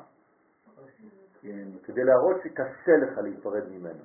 אז הרגל השמאלית מתחילה את הפסיעה הראשונה. כן? כשאתה מוריד את הטלית אחרי התפילה, באיזה יד צריך להוריד את הטלית? שמאל. שמאל. כי קשה לך. אם אתה מוריד בימין זה, זה כבר, אה, יש לך עוצמה. כלומר, נמאסתי כבר מהתפילה הזאת, אני מוריד את זה. אבל אם אתה מוריד בשמאל, זה אומר שקשה לך להיפרד. כשאתה יוצא מהסוכה ביום האחרון, תצא ברגל שמאל מהסוכה. קשה לך להיפרד. וכולי וכולי וכולי. נכון. וכשאתה נכנס, עם איזה רגל אתה נכנס? ימין, ימין. כי אתה רצון שלך להתקרב. נכון. כדי שיהיה פניו כנגד פני המלך. אז הפנים צריכים להיות כנגד הפנים. כן, שמאל זה חוץ, ימין זה פנים. מעלה זה ימין, מטה זה שמאל. כן, הכל בערכים, זה תמיד אותו עניין. יש שאלות עד כאן? ממשיכים. הנה אילן נפקין, אלו בעלי הרגליים יוצאים אחר מילוי בקשתם. כלומר, התפילה הסתיימה, בעלי הרגליים, כלומר הנביאים, יוצאים אחר מילוי בקשתם, והמלאך סגרון, שהוא שומר שער ההיכל, סגר תרעה בתראי, הוא סוגר את השער של ההיכל אחריהם. כלומר, יצאו מההיכל, מהמלכות, המלאך בא, נועל שוב את השערים. ומיד האמר דאותות כדפקין לפתחה. הנה בעלי האותות, המושרשים ביסוד הנקרא אות, הם נותרי אות ברית קודש וקיימו את, קיימו את כל המצוות השייכות למידת היסוד, דופקים על הפתח שיפתחו להם, שיוכלו להיכנס להיכל המלכות. כלומר, לא רק שעכשיו הוא סגר את הדלת, מיד שהוא סגר הוא שומע דפיקות חדשות. מי דופקים עכשיו? מי ששמר ברית. כלומר, מי שתיקן את היסוד שלו. מי ששמר על החלק הזה בנפשו, במחשבתו, בגופו, בכל החלקים שלו. לא רק לשמור בחוץ, כן? על הברית. להעלות שם את תפילתם ובקשתם. זאת אומרת, מי נכנס ראשון לתפילה? הנביאים. מי נכנס שני לתפילה? צדיקים. הצדיקים. עכשיו, מי נקרא צדיק? מי ששומר את הברית. הוא נקרא צדיק. זה נקרא נוטרי ברית, נטורי ברית. ואמרים, והם אומרים לשומר של הפתח שהוא המלאך מתת, הנקרא אדני, אדוני שפתי תפתח ופי יגיד תהילתך. אותו דבר. מה זה תפתח? דע פתחון. כלומר, תהפוך מסגור לפתוח. זה מלאך פתחון, שהוא מ"ט, מתת, כן, למעלה מהכיסא, מטה-טרון, טרון זה כיסא, מטה זה כמו מטה-פיזיקה, למעלה, אז מטה-טרון זה המלאך שנמצא למעלה מהכיסא. מה הם אומרים לו? איזה שער הם נמצאים עכשיו? מה? באיזה שער אנחנו נמצאים עכשיו? תחילת התפילה פתחנו. כן, נסגר, הוא אמר שכל הבקשות יתקבצו לשלוש התחתונות. זה נפתח ונסגר בשביל הנביאים. עכשיו זה מתחיל תהליך חדש במקביל בשביל הצדיקים ששמרו את הברית. אבל לא באותו מדרגה. כן, לכן אני אומר שזה נפתח חדש. תקרא חטא. אה? כשהצדיקים הם עולים. כלומר, גם אם זה קורה באופן סימולטני, מבחינת האדם עצמו, זה קורה כשהוא ניגש. בסדר? כלומר, הנביא שהתפלל, זה נפתח ונסגר בשבילו. צדיק בא, זה ייפתח אחרי שזה כבר נפתח לנביא. בסדר? אז ואילן עינון מראה דחי ברכן דצלוטין, ואלו בעלי האותות שהם בעלי חי ברכות של התפילה. רוצה לומר שהם נזהרים ביותר בכוונות חי ברכות של התפילה של העמידה. אז מה קורה עכשיו שהם נביאים? מה? זהו, נביאים סיימו, הם קיבלו כבר. אין נביאים. יש נביאים. עם ישראל. עם ישראל מבחינה לאומית הוא נביא, כשאין נביא ספציפי. אז אנחנו בעצם נביאים באופן קולקטיבי, עד שיופיע באמת עוד פעם עניין הנבואה. לא מה? זה תמיד מקבלים משם. תמיד, הכל מקבלים משם, אבל אה, כן, הד- הדברים נפתחים יותר ויותר. עכשיו, מי זה האנשים האלה? אלה שנזהרים ב-18 תפילות ברכות בתוך העמידה עצמה. למה זה נקרא דווקא אלה? כי היסוד נקרא חי. אז הם נזהרים בחי תפילות, בחי בקשות, בחי ברכות. מסיטרא דחי עלמין, הם מצד חי העולמים שהוא היסוד. כלומר, איך נקרא היסוד? חי עלמין. כמו הלולב. לולב נקרא יסוד, כמו זה, זה ברית. זאת אומרת, מי שנזהר בבריתו, יש לו לולב כשר. לולב שאף פעם לא יבש. לולב שיש לו תוצאות חיים, שהוא נקרא חי. ולכן זה מענוע של הלולב, זה בעצם האות של שמירת הברית. התקנון של התפילה, שחרית, מנחה, ערבית, איך שאנחנו מכירים ואיך שאנחנו עושים אותה, זה תקנון שרבנים, אנשי כנסת הגדולה. כשזה הגיע לחו"ל, כשהגענו לגלות, לא. זאת אומרת שעוד כשהיה בית המקדש, כן. אנשים היו מתפללים על אה, ברוך שאמר כן. ביתך, כן. יש בזמן הקורבנות גם כן בתי כנסת לא, לא, לא, ותפילה. ברוך שאמר אשר ביתך, הללויה. כן, מדרגות התווספו תוך כדי ההיסטוריה. כל ברוך שאמר אשר בביתך, הללויה, מתי זה היה? בחו"ל, בגלות, לא, לא, בארץ ישראל, למה בגלות? בארץ ישראל. אתה לא יכול להגיד למישהו שיושב בחו"ל, עשה את זה בביתך, כי הוא יושב בחוץ. כן, זה בארץ ישראל. אנשי כנסת הגדולה הם בארץ ישראל. אין אנשי כנסת הגדולה בחו"ל. תפילת שמונה עשרה זה בארץ ישראל? בטח. זה לא יכול להיות מה היה הצורך אם זה מחליף קורבנות? בעולם האצילות. אבל מה היה הצורך של שמונה עשרה אם היה אז, אם זה היה בישראל שהיה קורבנות? בסדר, יש קורבנות, אבל האדם צריך להיות קשור למה שקורה בבית המקדש. זאת אומרת שבזמן הקורבנות היו מתפללים שמונה עשרה נכון, גם? יש תפילת 18. לכן אמרתי לך, היו בתי כנסת. אמרתי לך את הכל מה שאמרת ברמז. אמרת לי לא, לא, לא, לא. כן, גם אני חשבתי ככה. בסדר? יש גם תפילות בזמן שיש קורבנות. ועל ידי זה הם מייחדים לקוצה בריחו ושכינתה תמן, אלו הצדיקים מייחדים את הקדוש ברוך הוא ושכינתו על ידי היסוד שלום. כלומר, אותם אנשים, אותם צדיקים, מייחדים את הקדוש ברוך הוא והשכינה, כלומר גורמים לזיווג בין הקדוש ברוך הוא לבין השכינה על ידי האלמנט הזה שנקרא יסוד. מתי? במדרגת שים שלום. כלומר, בשים שלום, כשאומרים שים שלום, זה הזמן של, ה...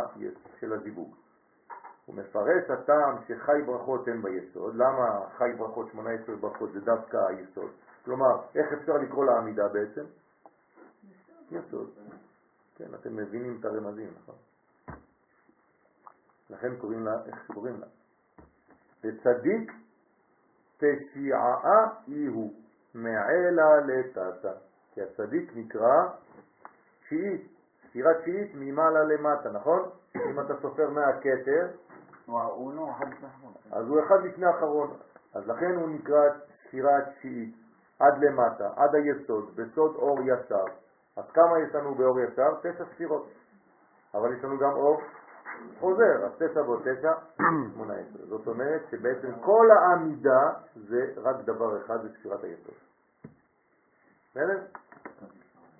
ומתתא לעילה, זה השלב השני, מלמטה למעלה, בסוד אור חוזר. כן, מה זה אור, אור ישר ואור חוזר? מה זה אור חוזר? כלי. יפה. כלי לאור ישר. בסדר? האור החוזר זה נקרא כלי לאור הישר. כלומר, מה קודם למה? האור ישר. האור הישר. אבל כדי לקבל את האור הישר אני צריך לעשות כלי. אז זה נקרא אור חוזר. אז האור חוזר מלביש על האור הישר ומקבל אותו.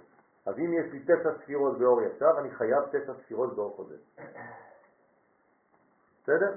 לא, לא להתבלבל ב- ב- במינוחים, כי אם לא, אתה חושב שזה איזה מין קרן לייזר שהולכת וחוזרת. חייב תשע ספירות בו חוזר במלכות. מה? כן, זה, זה אותו דבר, זה, הכל מתגלה דרך המלכות. הרי הם חי בחינות, כן? אז לכן יש לנו 18 בחינות, ורן, מה זה רן? שיר, תפילה. מה זה רע?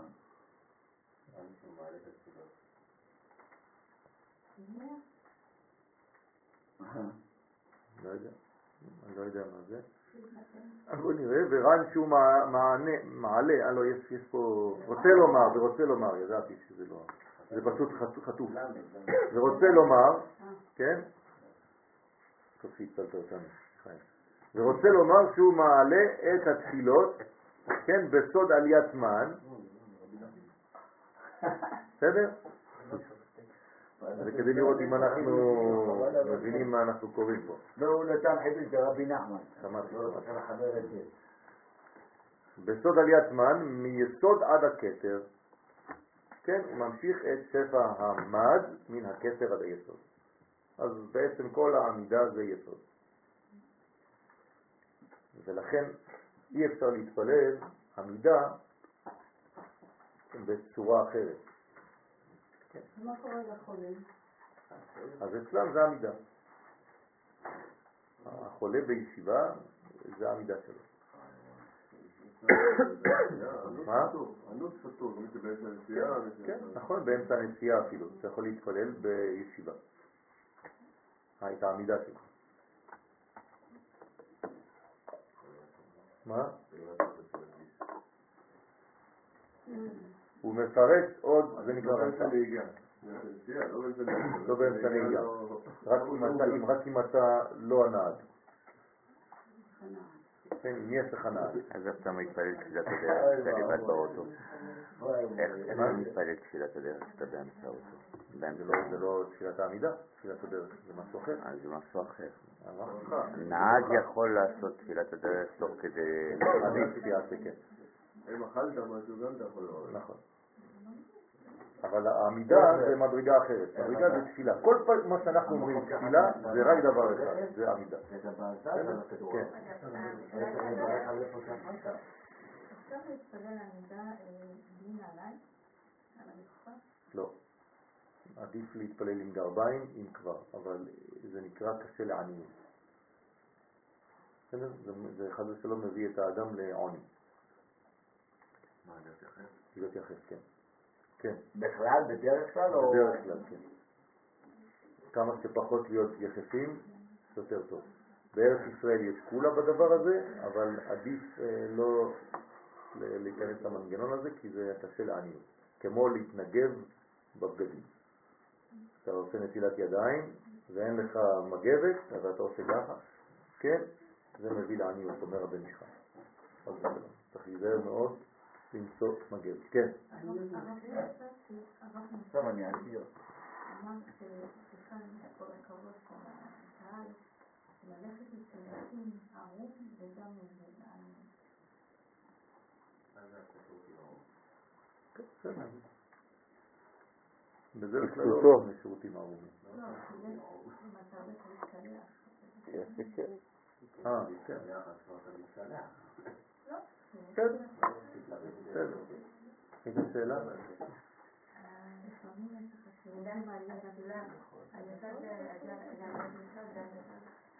זה היסוד. כל כן, זה ספירת היסוד. כל העמידה כולה זה ספירת היסוד. דרך מי נכנסים אליה? דרך המלכות, שנקראת אד- אדנית. לכן את אומרת אדנית שפתיי תפתח. כלומר זה המלכות נקראת שם אדנית, מבקשים ממנה לפתוח כדי להיכנס למדרגה הזאת שנקראת יסוד, שהיא בעצם הקיום של החלק הזכרי. כל העמידה תלויה ביסוד הזה. בסדר?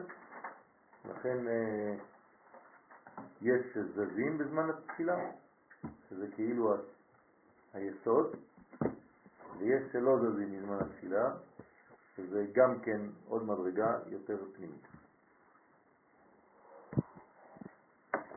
והמבין יבין. הוא מפרש עוד, חי בחינות שיש ביסוד, כן, יש 18 בחינות ביסוד, ואמר תשע נקודין, תשע טעמים. היסוד כלול מתשע נקודות ומתשע, כן, תשעה טעמים. מה זאת אומרת? למה הוא כלול מתשע נקודות? מה? אור שזה ואור מ- אור חוזר. מה זה תשע נקודות? תשע רוחות. יפה מאוד, כל הנקודות שקדמו. ליסוד, כן.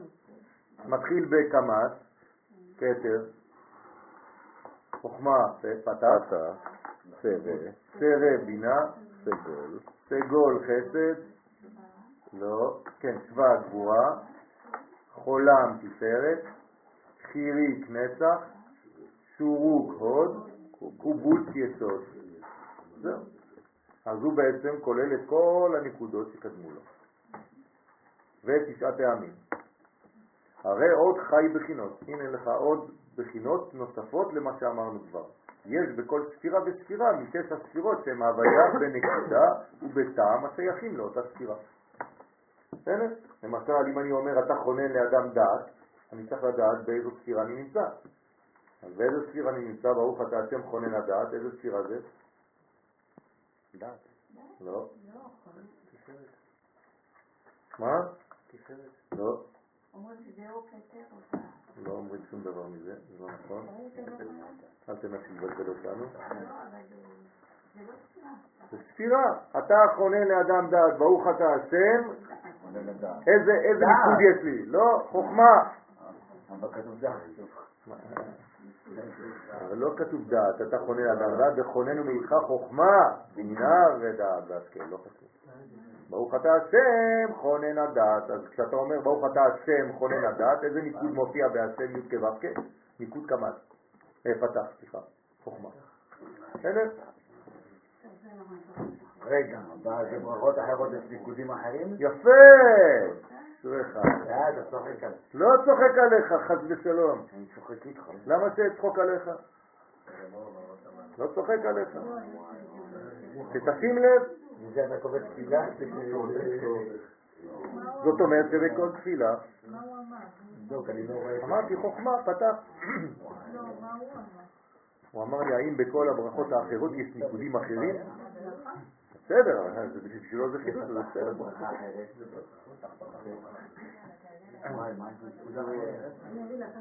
כן?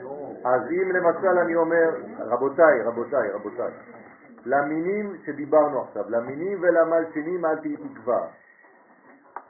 ברוך אתה השם שובר אויבים ומכניע זדים.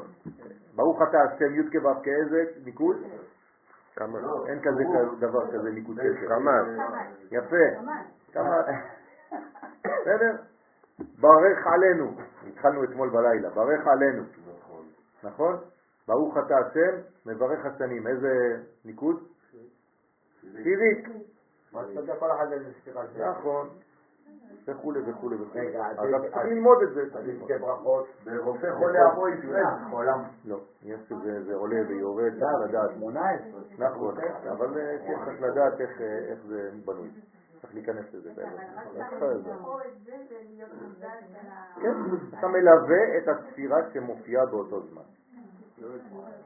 זה גם של איך עובר ממחשבה דיבור נכון. נכון. יש השתלשלות, לא למדנו את זה עכשיו, אבל זה השתלשלות של כל המדרגה של אמר. כלומר, אור, מים ורקיע. אז זה משתלשל, לכן יש ברכות שכאלה, ברכות שכאלה, זה יורד ועולה, כן, זה עולה לפעמים, ויורד שוב פעם, ויורד ועולה, עלה, עלה, עלה ורד, ועלה, עלה ורד. נעה ונעה, הנעה, זה כמו הכל. זה ספר קסמים זה. הכל זה לא קסמים, חס ושלום, ספר לא. זה כמו הכל. נכון, נכון, נכון, נכון, זה ויברציות, כן, כן. ואתה צריך לדעת בכל ספירה איפה אתה נמצא. ועדיף לדעת את זה לפני שאתה מתחיל בכלל את, ה, לא, את הברכה עצמה. כלומר, אם למשל דיברנו על אתה חונן לאדם דעת, ואתה יודע שזה חוכמה, לפני שאתה מגיע לברוך אתה השם חונן הדעת ואתה מכוון בספירת החוכמה, תכוון בספירת החוכמה, כי לפני שאתה מתחיל אתה חונן לאדם דעת, אתה יודע שעכשיו אתה בחוכמה. בסדר? תחליף את הכוחות.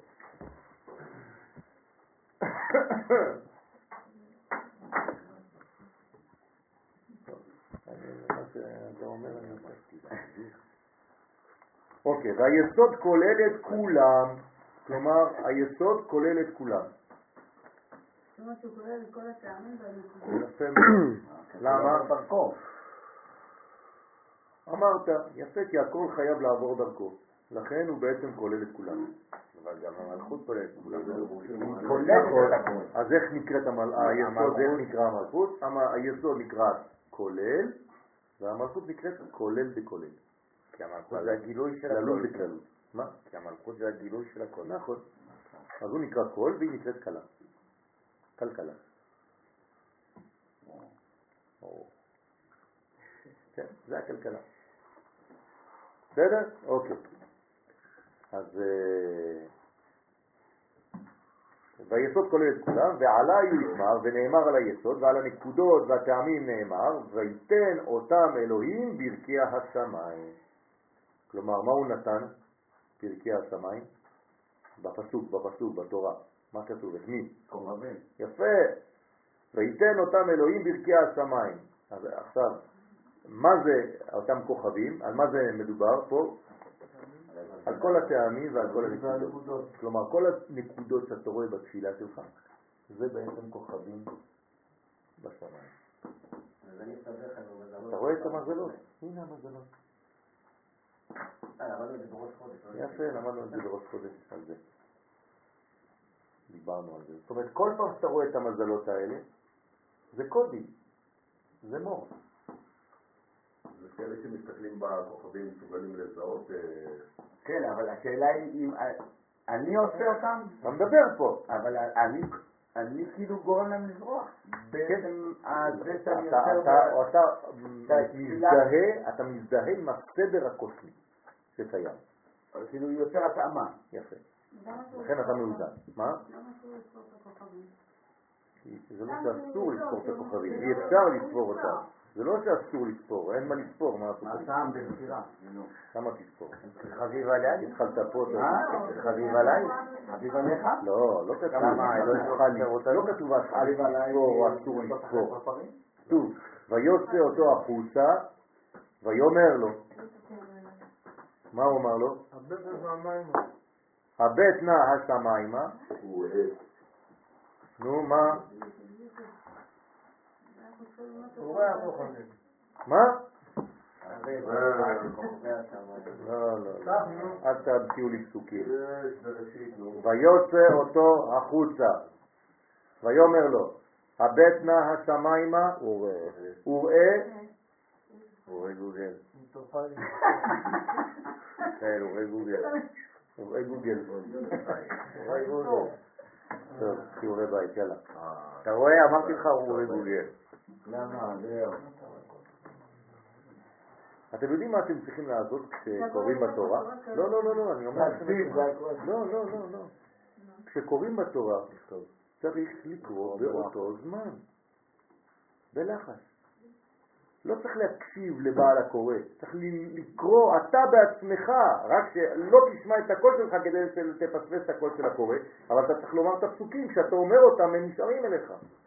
זה לא מספיק מהיר. הרבה נחמן. זה אברהם יואל בן שמואל לקרוא בתורה, ככה אומרים. בוודאי. אני קורא בתורה, גם כשאתה לא בתורה, גם כשלא עלית.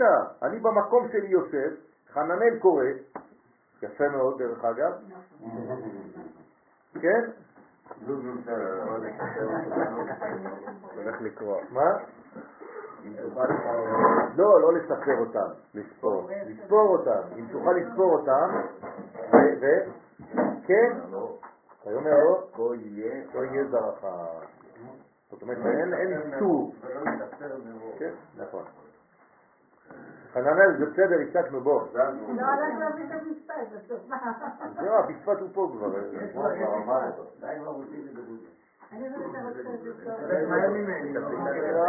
לא, לא אפליקציה ממש. בסדר?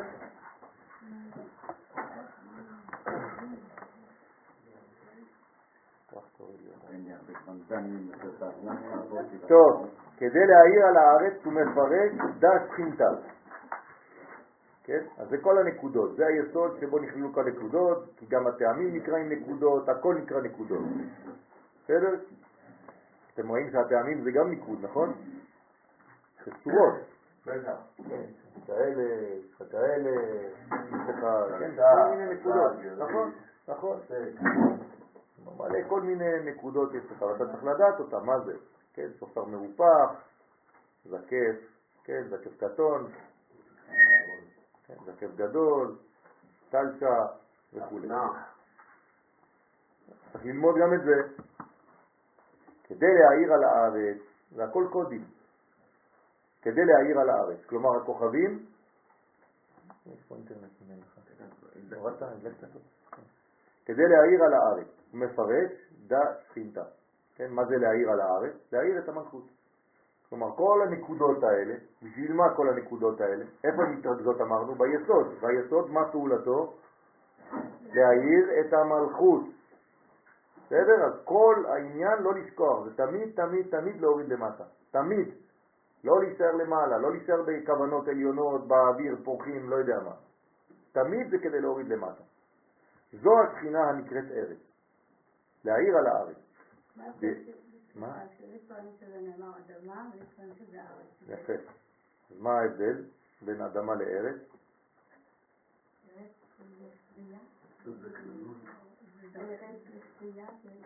פיריה, כן? תוצא הארץ. נכון? נכון. זאת אומרת, כל פעם שכתוב ארץ זה לשון רצון, זאת אומרת שברצון יש תשוקה ויש זיווג. כן? אז יש ביקוש. ואם לא, ויש מדרגות באדמה, זה יכול להיות או אדמה או אדמה, תלוי מה עושים איתה, או אדמה לעליון.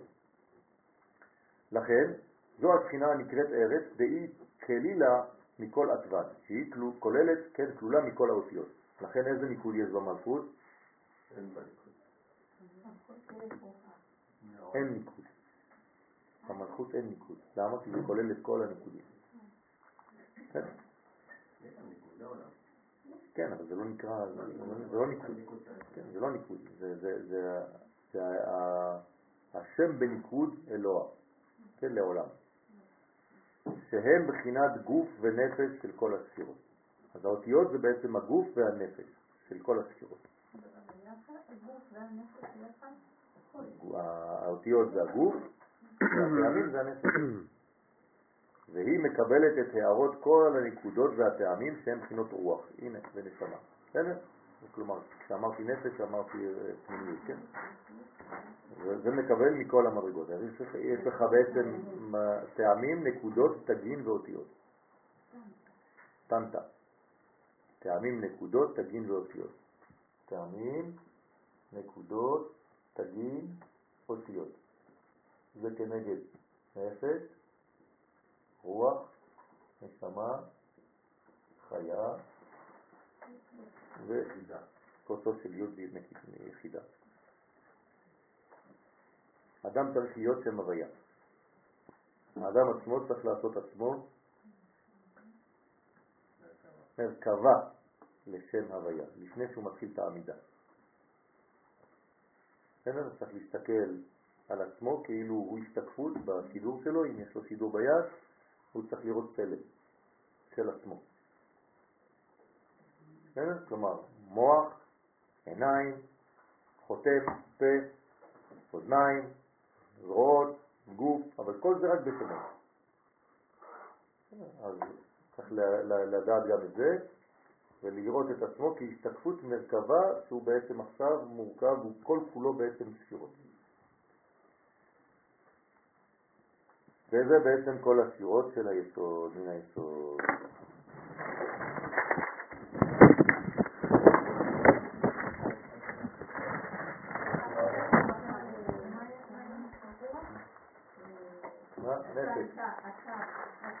רוח.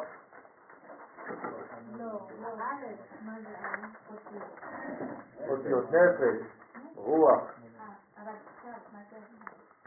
תגיד. נתחיל קצת קצת מהחלק הבא.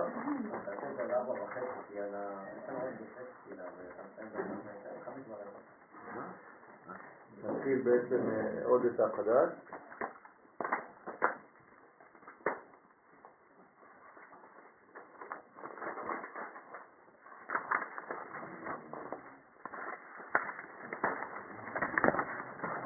עדיין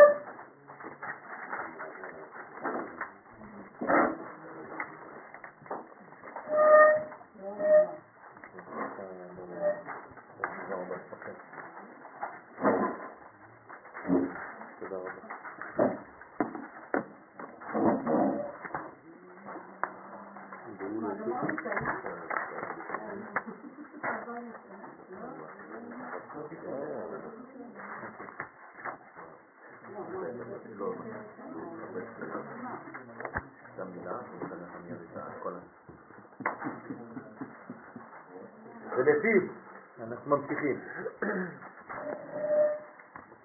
ולפיו שהפסיק בעניין היסוד, חוזר לדבריו ואומר, מיד מראה שאלתין דווקין לתרעה, מיד בעלי שאלות, שהם אלו בעלי האותות הנזכרים, דופקים לשער אלחד של המלכות. עוד פעם עכשיו, שלב ג' היינו עם הנביאים, עברנו אל הצדיקים, ועכשיו נקראים בעלי שאילתות. כן? מראה שאלתים. הם גם כן בזמן שלהם עכשיו דופקים גם הם. בעלי שאלות, שהם אלו בעלי האותות הנזכרים, דופקים לשער ההיכל של המלכות. אז כמה נטורי תרעה עלים כדם מלכה, כמה מלאכים שומרי השער נכנסים ללמד עליהם זכות לפני המלך. ויאמרון ריבון עלמא, ואומרים ריבון העולם. המראה צדיקיה, הנה בעלי הצדיקים שומרי הברית. מראה דצלותין מברכים לנו בחי... בכעד, הם בעלי תפילות שמברכים לך בחי ברכות של תפילת העמידה. בארון לעלה כמך רוצים להיכנס לפניך לבקש על צורכיהם. מיד מני למפתח לון ולמהב שאלתוי. מיד מצווה הקדוש ברוך הוא לפתוח להם השער ולתת ולמלא את כל בקשתם. שחוזר ומפרט, כי באילן אינון מראה דאותות, אלו הם בעלי האותות שהם הצדיקים השומרים על בריתם, את בריתם, כן, זה אותם כוחות, נקראים עכשיו בעלי האותות. בהתחלה קראנו להם צדיקים, זה אותו דבר, זה אלה שומרי הברית. סיטרא דאילן דאיתמר בהוד, והם מצד אלו הצדיקים שנאמר בהם והיו לאותות, דהיינו שהם ביסוד הנקרא אות. אז יש לנו עכשיו שם נרדף נוסף לספירת היסוד. היסוד נקרא אות. למה הוא נקרא אות? כי הוא בא. נכון? בארמית עתה זה לבוא. ולכן הזיווג נקרא ביאה. כן, זה אותו עניין. אז זה נקראים אותות, אות. אז כשזה נקרא לאותות, זה בעצם יסוד. זה אותות ומופתים וכו', זה מדרגות מדרגות שונות של, של הניסים. אז לכן נקראים אות, ולמועדים ולימים ושנים, פירוש שהיסוד פועל דרך המלכות. כלומר, היסוד בעצם מתגלה דרך הפילטר שנקרא מלכות, וזה מתבצע בזמנים, במועדים, בימים, בשנים וכו'. שבא עניין הזמנים והמועדים. כן, המלכות, שמה הזמנים והמועדים. כל המועדים, כל הזמנים הם במלכות, נכון? דיברנו בראש חודש שעבר, כלומר בחודש שלנו, בשיעור ראש חודש, שבוע שעבר, שהחודש הוא שם נרדף של המלכות. המלכות נקראת חודש, כי הירח נקרא חודש.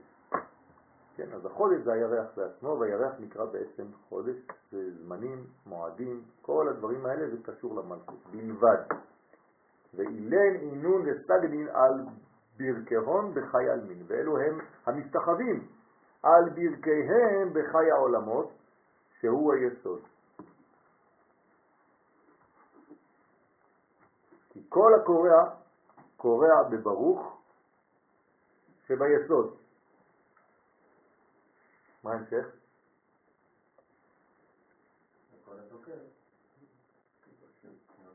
יפה. כל הקורע קורע בברוך וכל הזוקף זוקף בשם. זאת אומרת רואים אנשים שלא יודעים את הסוד הזה בתפילה, אז כשהם אומרים את שם השם הם מתכופפים, זה בדיוק הפוך. אסור להתכופף כשאומרים את שם השם. אז אומרים ברוך אתה השם. ככה צריך לעשות. ברוך זה הגוף, אתה זה הראש, אחרי זה חוזרים עם הגוף וחוזרים עם הראש ואומרים השם. מה? זה לא עניין בכלל. לא. בדרך כלל לא מקבלים את הברכיים, אומרים לזה, אבל בגלל שבעמידה אנחנו בזמן שאין ברכיים, אז אנחנו לא מכופפים את הברכיים לפי הקבלה. כן. בסדר, אמרתי בקבלה. בסדר? בקבלה ורגליהם, נכון, זה נקרא רגליהם רגל ישרה. לכן בעמידה אין קריאה ב... במדרגה של ברכיים לפי תורת הסוד. רק בחלק העליון, כן? אז כל הקורע, קורע בברוך, אז אומרים ברוך אתה השם. ולא מתכופפים כשאומרים השם. תמיד כשאומרים השם זקופים. אז עם ברכיים או בלי ברכיים?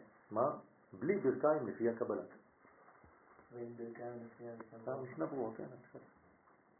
זה לא טעות, כן? אני רק אומר לך, תלוי לפי מי אתה הולך. אבל כל, הדרגות האלה זה קבלת הנבואה. כל זה זה נבואה. כל זה זה, זה, זה אימון. אימונים להתנבא, להגיע למדרגה של נבואה. זה, זה דיוק. הרבה הרבה דיוקים יש בדבר הזה. אותו דבר. כשאתה חזן, אתה לא יכול להגיד ברכו השם המבורך ככה. צריך להגיד, שם זה לא עמידה, אז אין לך עניין של לחפוף או לעזות, אבל כשאומרים ברכו את השם, כל פעם שאתה אומר את השם תהיה זקוף, לא חשוב מתי. אותו דבר. מה? כן, בסוף ה... בכלל, כשנגמרת 18, אז מתחיל החנון. כן. לעבור השם על פניו, שלושת המילים האלה, כולל השם, אתה בן ישראל כותב את זה שם השם. ויעבור השם על פניו, אתה עדיין למטה. כן, אתה מתרומם, לא בא ויעבור השם, אלא אתה כן, ויעבור השם כן, על פניו. נכון. בסדר? אז כל זה זה בעצם מדרגה כדי לקבל את האור כראוי. אותו דבר בפשט, בפשט לפי שולחן ערוך אפשר להשמיע לאוזניו את המילים שאתה אומר בעמידה. כן? לפי הסוד אסור. רק השפתיים צריכות לה- להתנועע, לזוז, ולא להשמיע כלל, לא לאוזניו וקל וחומר לא לאחרים. אנשים ש... אתה לא יודע אם זה עמידה או אם זה חזרה. כן. מתפללים הכל בכל רם. זה מפריעים לכל התפילה, לכל האנשים שמסביב, וצריך לדעת גם להתפלל ולא להפריע לשכנים שלך. גם אם זה פסוקי דזמרה וגם אם זה כל מיני דברים כאלה. יש אנשים שמדברים חזק כל דבר וזה מפריע, אתה לא יכול. אתה יושב בול מאחוריו או בול מלפניו, אז הקול שלו זה בראש שלך, אתה לא יכול לזוז בו, אתה לא יכול לעשות כלום. אז צריך לדעת איפה אתה... צוריאל מאחוריי, כן. אני מלפניי יש רק מתים. אני רואה. אני אומר לך את האמת, יש לי את כל הנרות וכל השמות של כל הנפטרים. אני עומד מול נשמות. אני אעשה. טוב. אז כן, כל הקורע קורע בברוך. אז מה זה הברוך? יסוד. כלומר, כשאתה אומר ברוך, אתה בעצם במדרגת היסוד. עכשיו צריך לדעת איזה יסוד גם כן. אז איזה יסוד זה? זה אימא.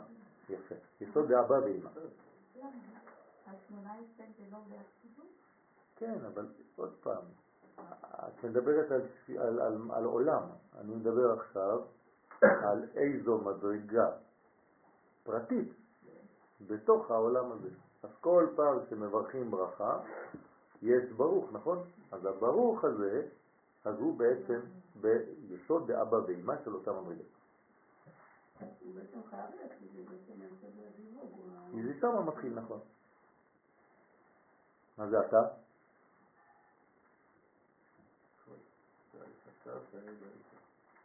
כן, אבל מה, מה איזה ספירה זה? תפארת? לא. ברוך, יסוד אבא ואמא. אתה?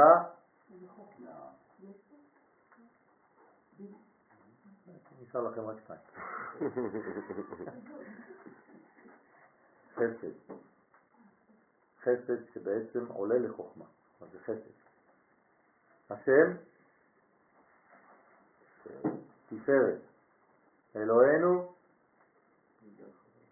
גבורה, שעולה לבינה. מלך,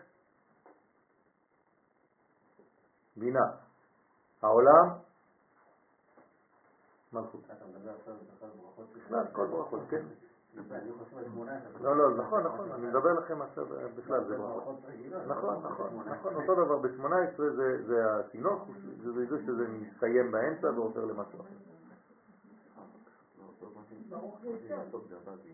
יסוד דאבא ואמא, כלומר שני היסודות של הזכר והנקבה שמתחברים.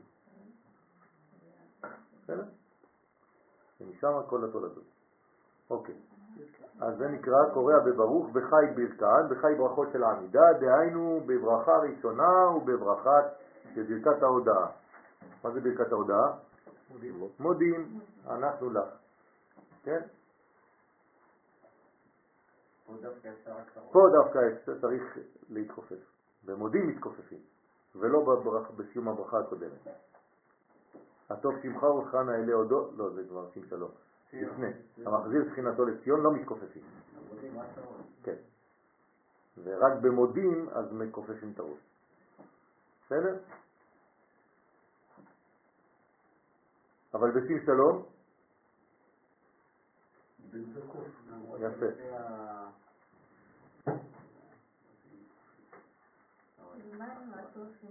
מה?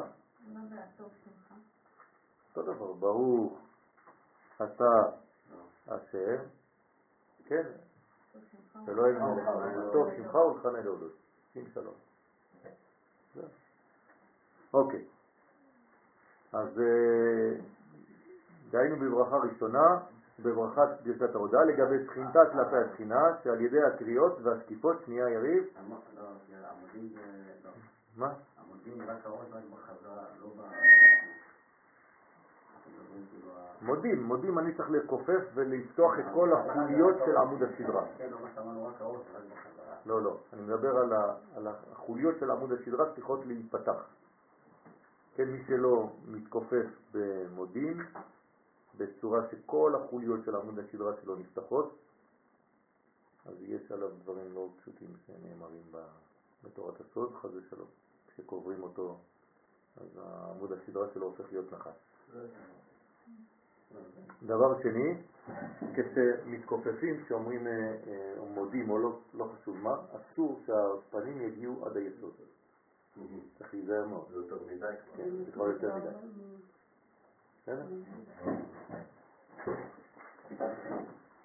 טוב. אה, אז כאן אני יכולה לשאול את השאלות של הבוקר, הוא כארץ על המים, ברוך השם. לא, זה אנחנו נעשה, אמרתי לך, הבטחתי לך. אנחנו נעשה, כן, אנחנו נעשה שבוע, השבוע, בלי נדר נעשה את זה ב- ב- ב- בבוקר, באחד מהשיעורים, אני אביא לכם ברכות הסחר ונעבור עליהם. בסדר? בצורה-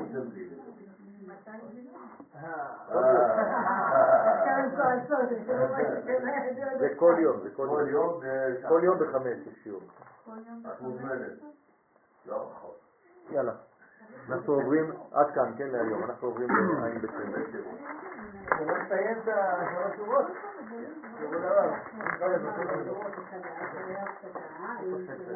נתן.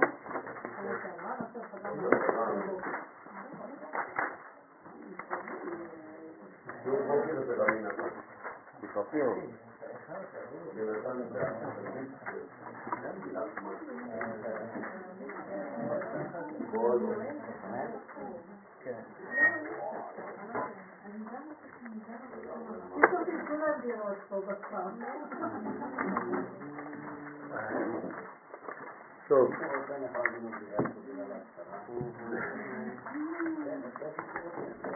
גם סובארו למכירה אם אתה רוצה. גם מיצובישי ספרנטו. נמכר. מסופר ומדוברג. זה יחסות. פיצ'ה,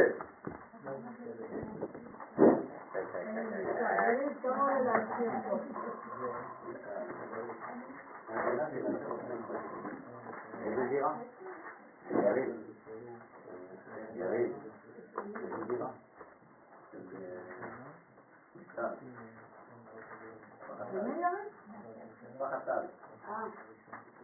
לנו מצב. טוב, שם עין נון וו, הערכה. השם הסמך ג' 63 בסדר עין בית שמות הוא עין נון וו, אשר זכה בו משה רבנו עליו השלום יותר מכל אדם אחר, כדכתיב והאיש משה ענב מאוד. כן? כלומר, משה זכה למדרגת עין נון וו. מה זה השם הזה? והטעם הוא, לפי שצירוף זה רומז לזיווג העליון הנעשה בענבה ובצניעות גדולה. כלומר, הזיווגים העליונים נעשים בענבה ובצניעות, ולכן זה נקרא ענב. ומשה רבנו עליו השלום זכה להתייחד עם השכינה העליונה. כלומר, משה רבנו היה מבחינת זכר ביחס לשכינה שהייתה נקבה. עד כדי כך משה רבנו היה גדול, שהוא בעצם כמו זעיר אנפין בעולם הזה. והוא היה בעלה דמטרוניתא. כלומר, משה רבנו היה הבעל של השכינה. תשימו לב, אנחנו, אני לא יודע אם אנחנו בכלל מבינים מה אנחנו אומרים, איזה, איזה עוצמה יש לאדם הזה. כן? זכה להתייחד עם השכינה העליונה.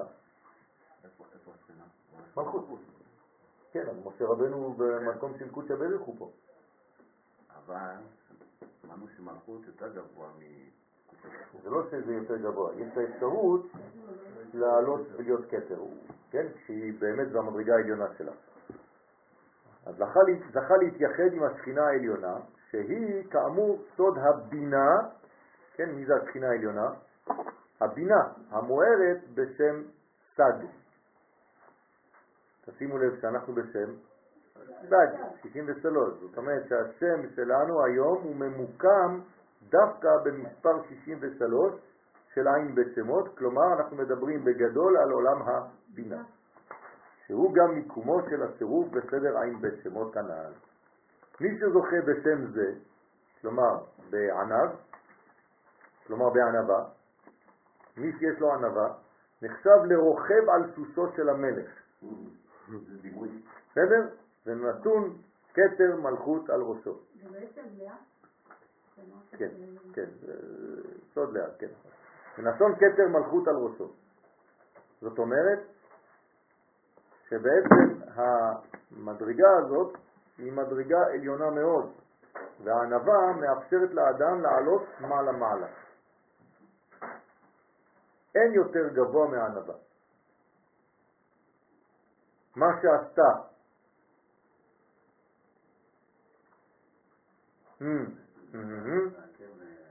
תגיד מה זה, מה זה בלבול הכל, נו. מה שעשתה, ענווה. סליחה? לא, פסוק. מה שעשתה. עשתה ענווה לא. לסולייתה.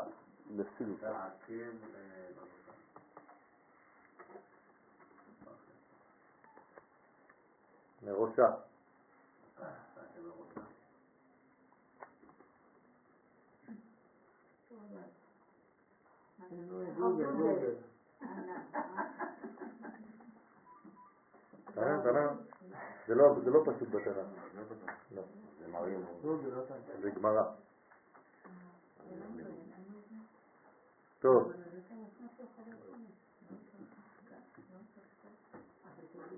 והנה, ידוע שהמלכות מופיעה בשם אדמי, וריבועו כזה, כן? א', א' ד', כמו נח נח נח נחמן, כן? הריבוע, א', א' ד', א' ד' נ', א' ד' נ' י', והוא עולה בגמטריה ענו, 126. זאת אומרת שהריבוע של שם אדמי זה השם הזה. מה זה אומר? מה אכפת לי מכל ה... מה שעשתה חוכמה עטרת לראשה, עשתה. ענווה עקב לסולייתה. גוגל. מה שעשתה, תחילת ישרים. כן. מה שעשתה,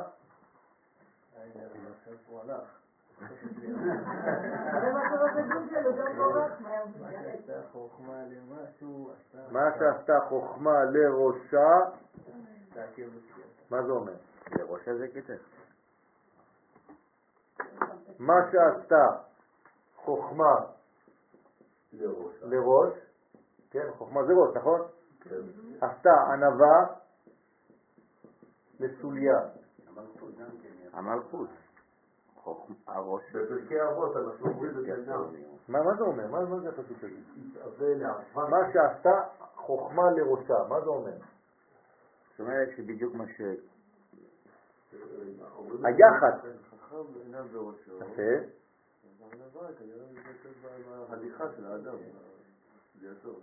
זאת אומרת שהחוכמה ניכרת בראשו של אדם, זה נקרא עטרה לראשה, הוא קרא לזה. כן.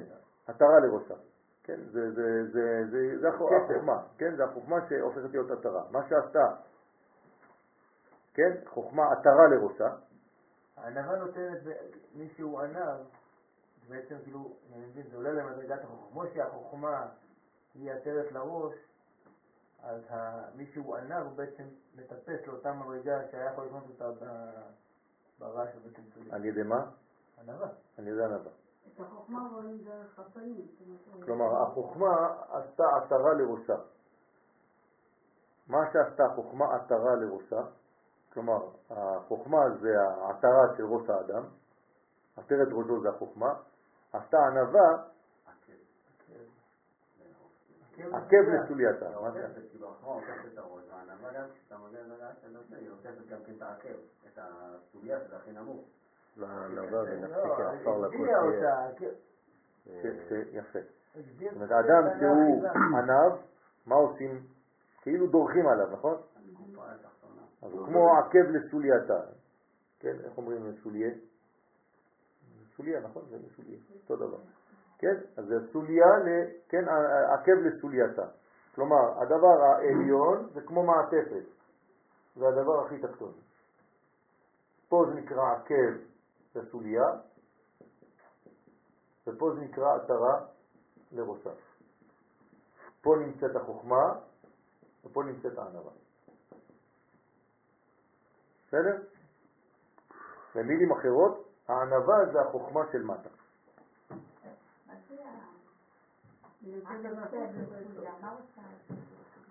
העקב לסוליה, זה מגן. יש לך, יש לך מה הענווה זה במלכות. לא, כן. להפך, שהיא לא תישחק. תפילה לעני כי יעטוף. זה הענווה היא במלכות. זאת אומרת, מי שזוכה לענווה זוכה למלכות. מלכות זה נקרא חוכמה תתאה. בסדר? אז מי שהוא ענב זוכה למדרגות העליונות ביותר. לכן זה שם אדמי. המלכות זה שם אדמי, נכון? עכשיו, אם זה שם אדמי, לכן פתחתי את שם אדמי. כתבתי שהריבוע של שם אדמי זה עולה ענווה. כלומר, כשאתה פותח את כל המלכות, שזה שם אדנות, מה אתה מוצא שם? ענווה. רק ככה אתה יכול להיכנס. מה אתה אומר? אני רוצה להגיד עקב של תנות או של פר? זה תלון. זה תלון, תלון. תנות, לא, כמו מה? תלון בדיוק. ש- כדי, המדרגה העליונה זה החוכמה, נכון? אם אתה רוצה לחפש אותה בעולם למטה, זה ענווה. זהו. כלומר, כדי להיות חכם תהיה ענווה. T'as la- וכן יש להוסיף כי הענווה מביאה את האדם לנעימות נצחית. מה- זה הריבוע הזה? למה אתה... למה עושים את זה? זה נקרא בעצם, מה זה הריבוע הזה? מה זה, רמז למה? נח נכון. לא. אבל מה, למה זה, מה זה, מה זה הדבר הזה? למה פותחים ככה? מה זה הסגנון הזה? אה? זאת אומרת שאתה בעצם, זה השתלשלות מהשפע העליון למטה. כל פעם אתה מוסיף, זה כמו נרות חנוכה, תשים לב, נכון? אתה מדליק, מוסיף והולך. כן? זאת אומרת, בהתחלה אתה מדליק נר אחד, א', אחרי זה אתה מתחיל א', ד', אבל כל הזמן אתה חוזר על עוד שהדלקת אתמול. אז זה נקרא ריבוע. כלומר, אתה בעצם מביא איתך את האור של הפתיחה. ולאט לאט אתה מעצים את הכוח. ומרובע. פשוט כפול משולש ומרובע. תמיד, כל המדרגות הן ככה. תמשיך לפתוח את העני שתהיה דל, תמשיך לפתוח את זה דל. אז זה- העניין של, הבניין. כלומר, הענווה מביאה את האדם לנעימות נצחית. למה היא מביאה אותו לנעימות נצחית? כי תמיד כיף לו. כי הוא ענב, לא אכפת לו, הוא לא מחכה שייתנו לו איזה כבוד, אז הוא נעים לו. ומעבירה אותו מן הדינים שבשמאל, אז אף פעם הוא לא ברוגז, אף פעם הוא לא בעצבים, כי זה מוריד ממנו את כל הדינים שבצד שמאל. הוא הכל הוא בענווה, הוא לא מחכה שיגידו לו "פש, כל הכבוד וזה, הוא לא מצפה לשום דבר. ולכן מעבירים אותו מן הדינים שבשמאל אל החסדים של הימין, בסוד המתקתם של הדינים. זה נקרא מיתוק הכי גדול, מותק של בן אדם. כן, הצירוף ענב, כן, בנוי באופן כזה שהאות הפותחת היא עין, הרומזת על המידה הימנית, באמצע הצירוף מופיע האות ו', כן? סליחה, טעיתי פה, כן? הנון וו', יש פה טעות, כן? אבל מה שרציתי לומר זה שבעצם ה- הו' היא האמצעית, היא המחברת ביניהם. זה מה שרציתי לומר, אבל זה התפקשש לי איכשהו. אז באמצע זה הנון, הו' היא הסופית, אבל העוד ו', כן, הסימן שהאמצע תמיד ממתק, הו' היא האמצעית, גם אם היא בצד שמאל, היא אמצעית של השם, ממתקת ומאזנת את הקצוות. זאת אומרת, פה הקצוות זה העין והנון. בסדר? כי הנון היא אות נופלת. והעין היא פה בצד ימין, שזה בעצם השורש. עין זה חוכמה. כן? נון, מה זה? בינה. והוו, תפארת. אז הוו בעצם מחברת בין העין לבין הוו, לבין הנון, סליחה.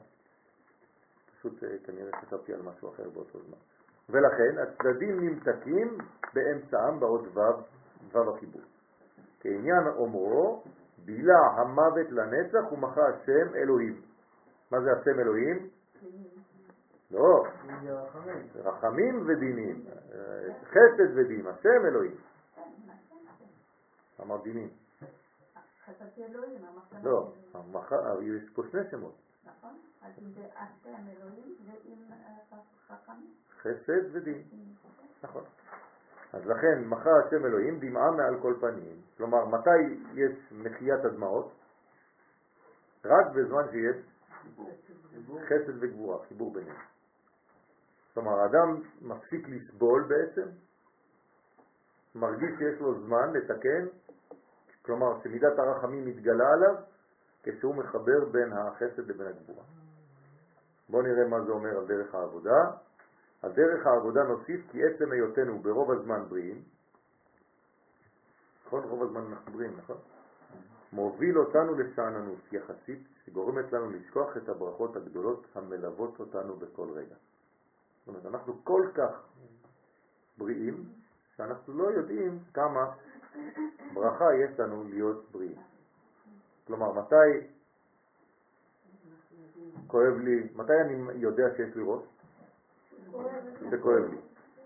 אז איך זה נקרא? החש בראשו. פתאום אני חש שיש לי ראש. כלומר, עד עכשיו שכחתי בכלל שיש לי ראש.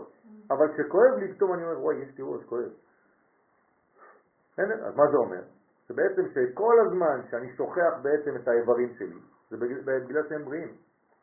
זה יכול להביא אותי חס ושלום לשאננות ולשכחה של המצב המבורך שיש לי כל רגע. אז שאפילו הדברים החשובים ביותר נחשבים לנו כמובנים מאליהם. אתה שוכח שיש לך אותו. רק כשאנחנו מאבדים משהו בחיים, פתאום מתעורר היחס לאותו דבר, ואנו משתוקקים לחזור אליו. כלומר, איבדת עכשיו, אה, חז ושלום, חז ושלום, לא עלינו ולא עליכם, את חוש השמיעה, פתאום אתה זוכר שהיו לך אוזניים. כשאנחנו בריאים, איננו חשים במציאות הגוף שלנו, ורק כאשר מתעורר כאב כלשהו, מתעוררת ההתייחסות לאותו איבר חולה. והנה ניתן לדלג על הכאבים ולעורר תשוקה מבלי לאבד את הדברים העיקריים לנו. לא צריך להגיע לשלב כזה, חבל. אפשר להיות בהתעוררות, ביחס, לפני שזה קורה. קוראים לזה הערכה. הנה השם שלנו, הערכה. כלומר, תעריך את מה שיש לך ואל תחכה שזה ילך לאיבוד. הערכת הדברים מפעילה אצלנו את היחס הנכון לאותו דבר, ואז אנחנו בריאים יותר ומאוזנים יותר, כי כל רגע אני יודע להודות על הדבר שיש לי, למרות שאני לא מרגיש אותו, אני צריך לעשות עבודה כדי כן להרגיש אותו, לא בצורה של כאב. הכרת התודה, זה אותו דבר, והכרת הטוב הן תכונות אציליות המתעוררות בכוונה בצירוף ענב. כלומר, על ידי השם הזה אנחנו יודעים להכיר ולהעריך את מה שיש לנו ואת מי שיש לנו מסביב. וגם את האיברים שלנו ואת הבריאות שלנו ואת כל הדברים הטובים. כולל האנשים? מה? כן, כן, כן, כולל האנשים מסביב. על ידו, על ידי השם הזה, על ידי כוונה, אפשר להתמלא באותן סגולות של הכרת הטוב. כלומר, אתה מגלה את הטוב יותר ויותר. אתה לא יודע, אתה לא אומר, כן, מגיע לי, מה זה דבר טבעי? לא. השם הזה, הכוונה הנכונה בשם הזה, מביאה לך את הכרת הטוב. ולהפוך לכלי מכיל ושומר ברכות. אתה הופך להיות כלי שומר ברכה. כשאתה לא זוכר את הטוב שיש לך, אתה גם מאבד אותו. אז פה כדי להפוך לכלי, השם הזה עוזר לנו להיות תמיד בקשר עם אותו כוח טוב שהקדוש ברוך הוא נותן לי, ואוצרות טובים שהשם נותן לנו תמיד, וגם ליהנות מהם. אתה יכול ליהנות מהם, מכל הדברים הטובים, אבל בתנאי שתמיד יהיה בהערכה של אותם דברים. והשם הזה, עין מ"ו, עוזר לנו להיות תמיד ממוקדים, מפוקסים, בהערכת המצב בצורה שאני מרגיש שהקדוש ברוך הוא נתן לי ראש, גם כשאני לא חש בראשי. אני צריך לדעת שהקדוש ברוך הוא נתן לי את הראש הזה, ולדעת כל הזמן אני במודעות על כל גופי. תודה. כן, במודעות. אני לא שוכח שנייה אחת את כל המכלול. כי אנחנו נוטים, למשל אם אני מטפל במשהו, לשכוח את כל השאר, נכון? כמו במצלמה. אתה עושה זום על נקודה אחת, כל השאר נהיה מטושטש. זאת הבעיה שלנו בחיים. פה, גם כשאנחנו עסוקים במשהו, אני צריך כל הזמן להיות במודעות של המציאות הכוללת שלי. ולא ליפול רק למצד אחד. איך קראנו לזה בשיעור בוקר? רע עין. יפה. אז לא ליפול לרע עין, אלא לחזור לקדושה. קדושה זה שלמה. סליחה. תודה רבה לכולכם ושבת שלום. רבי חנניה.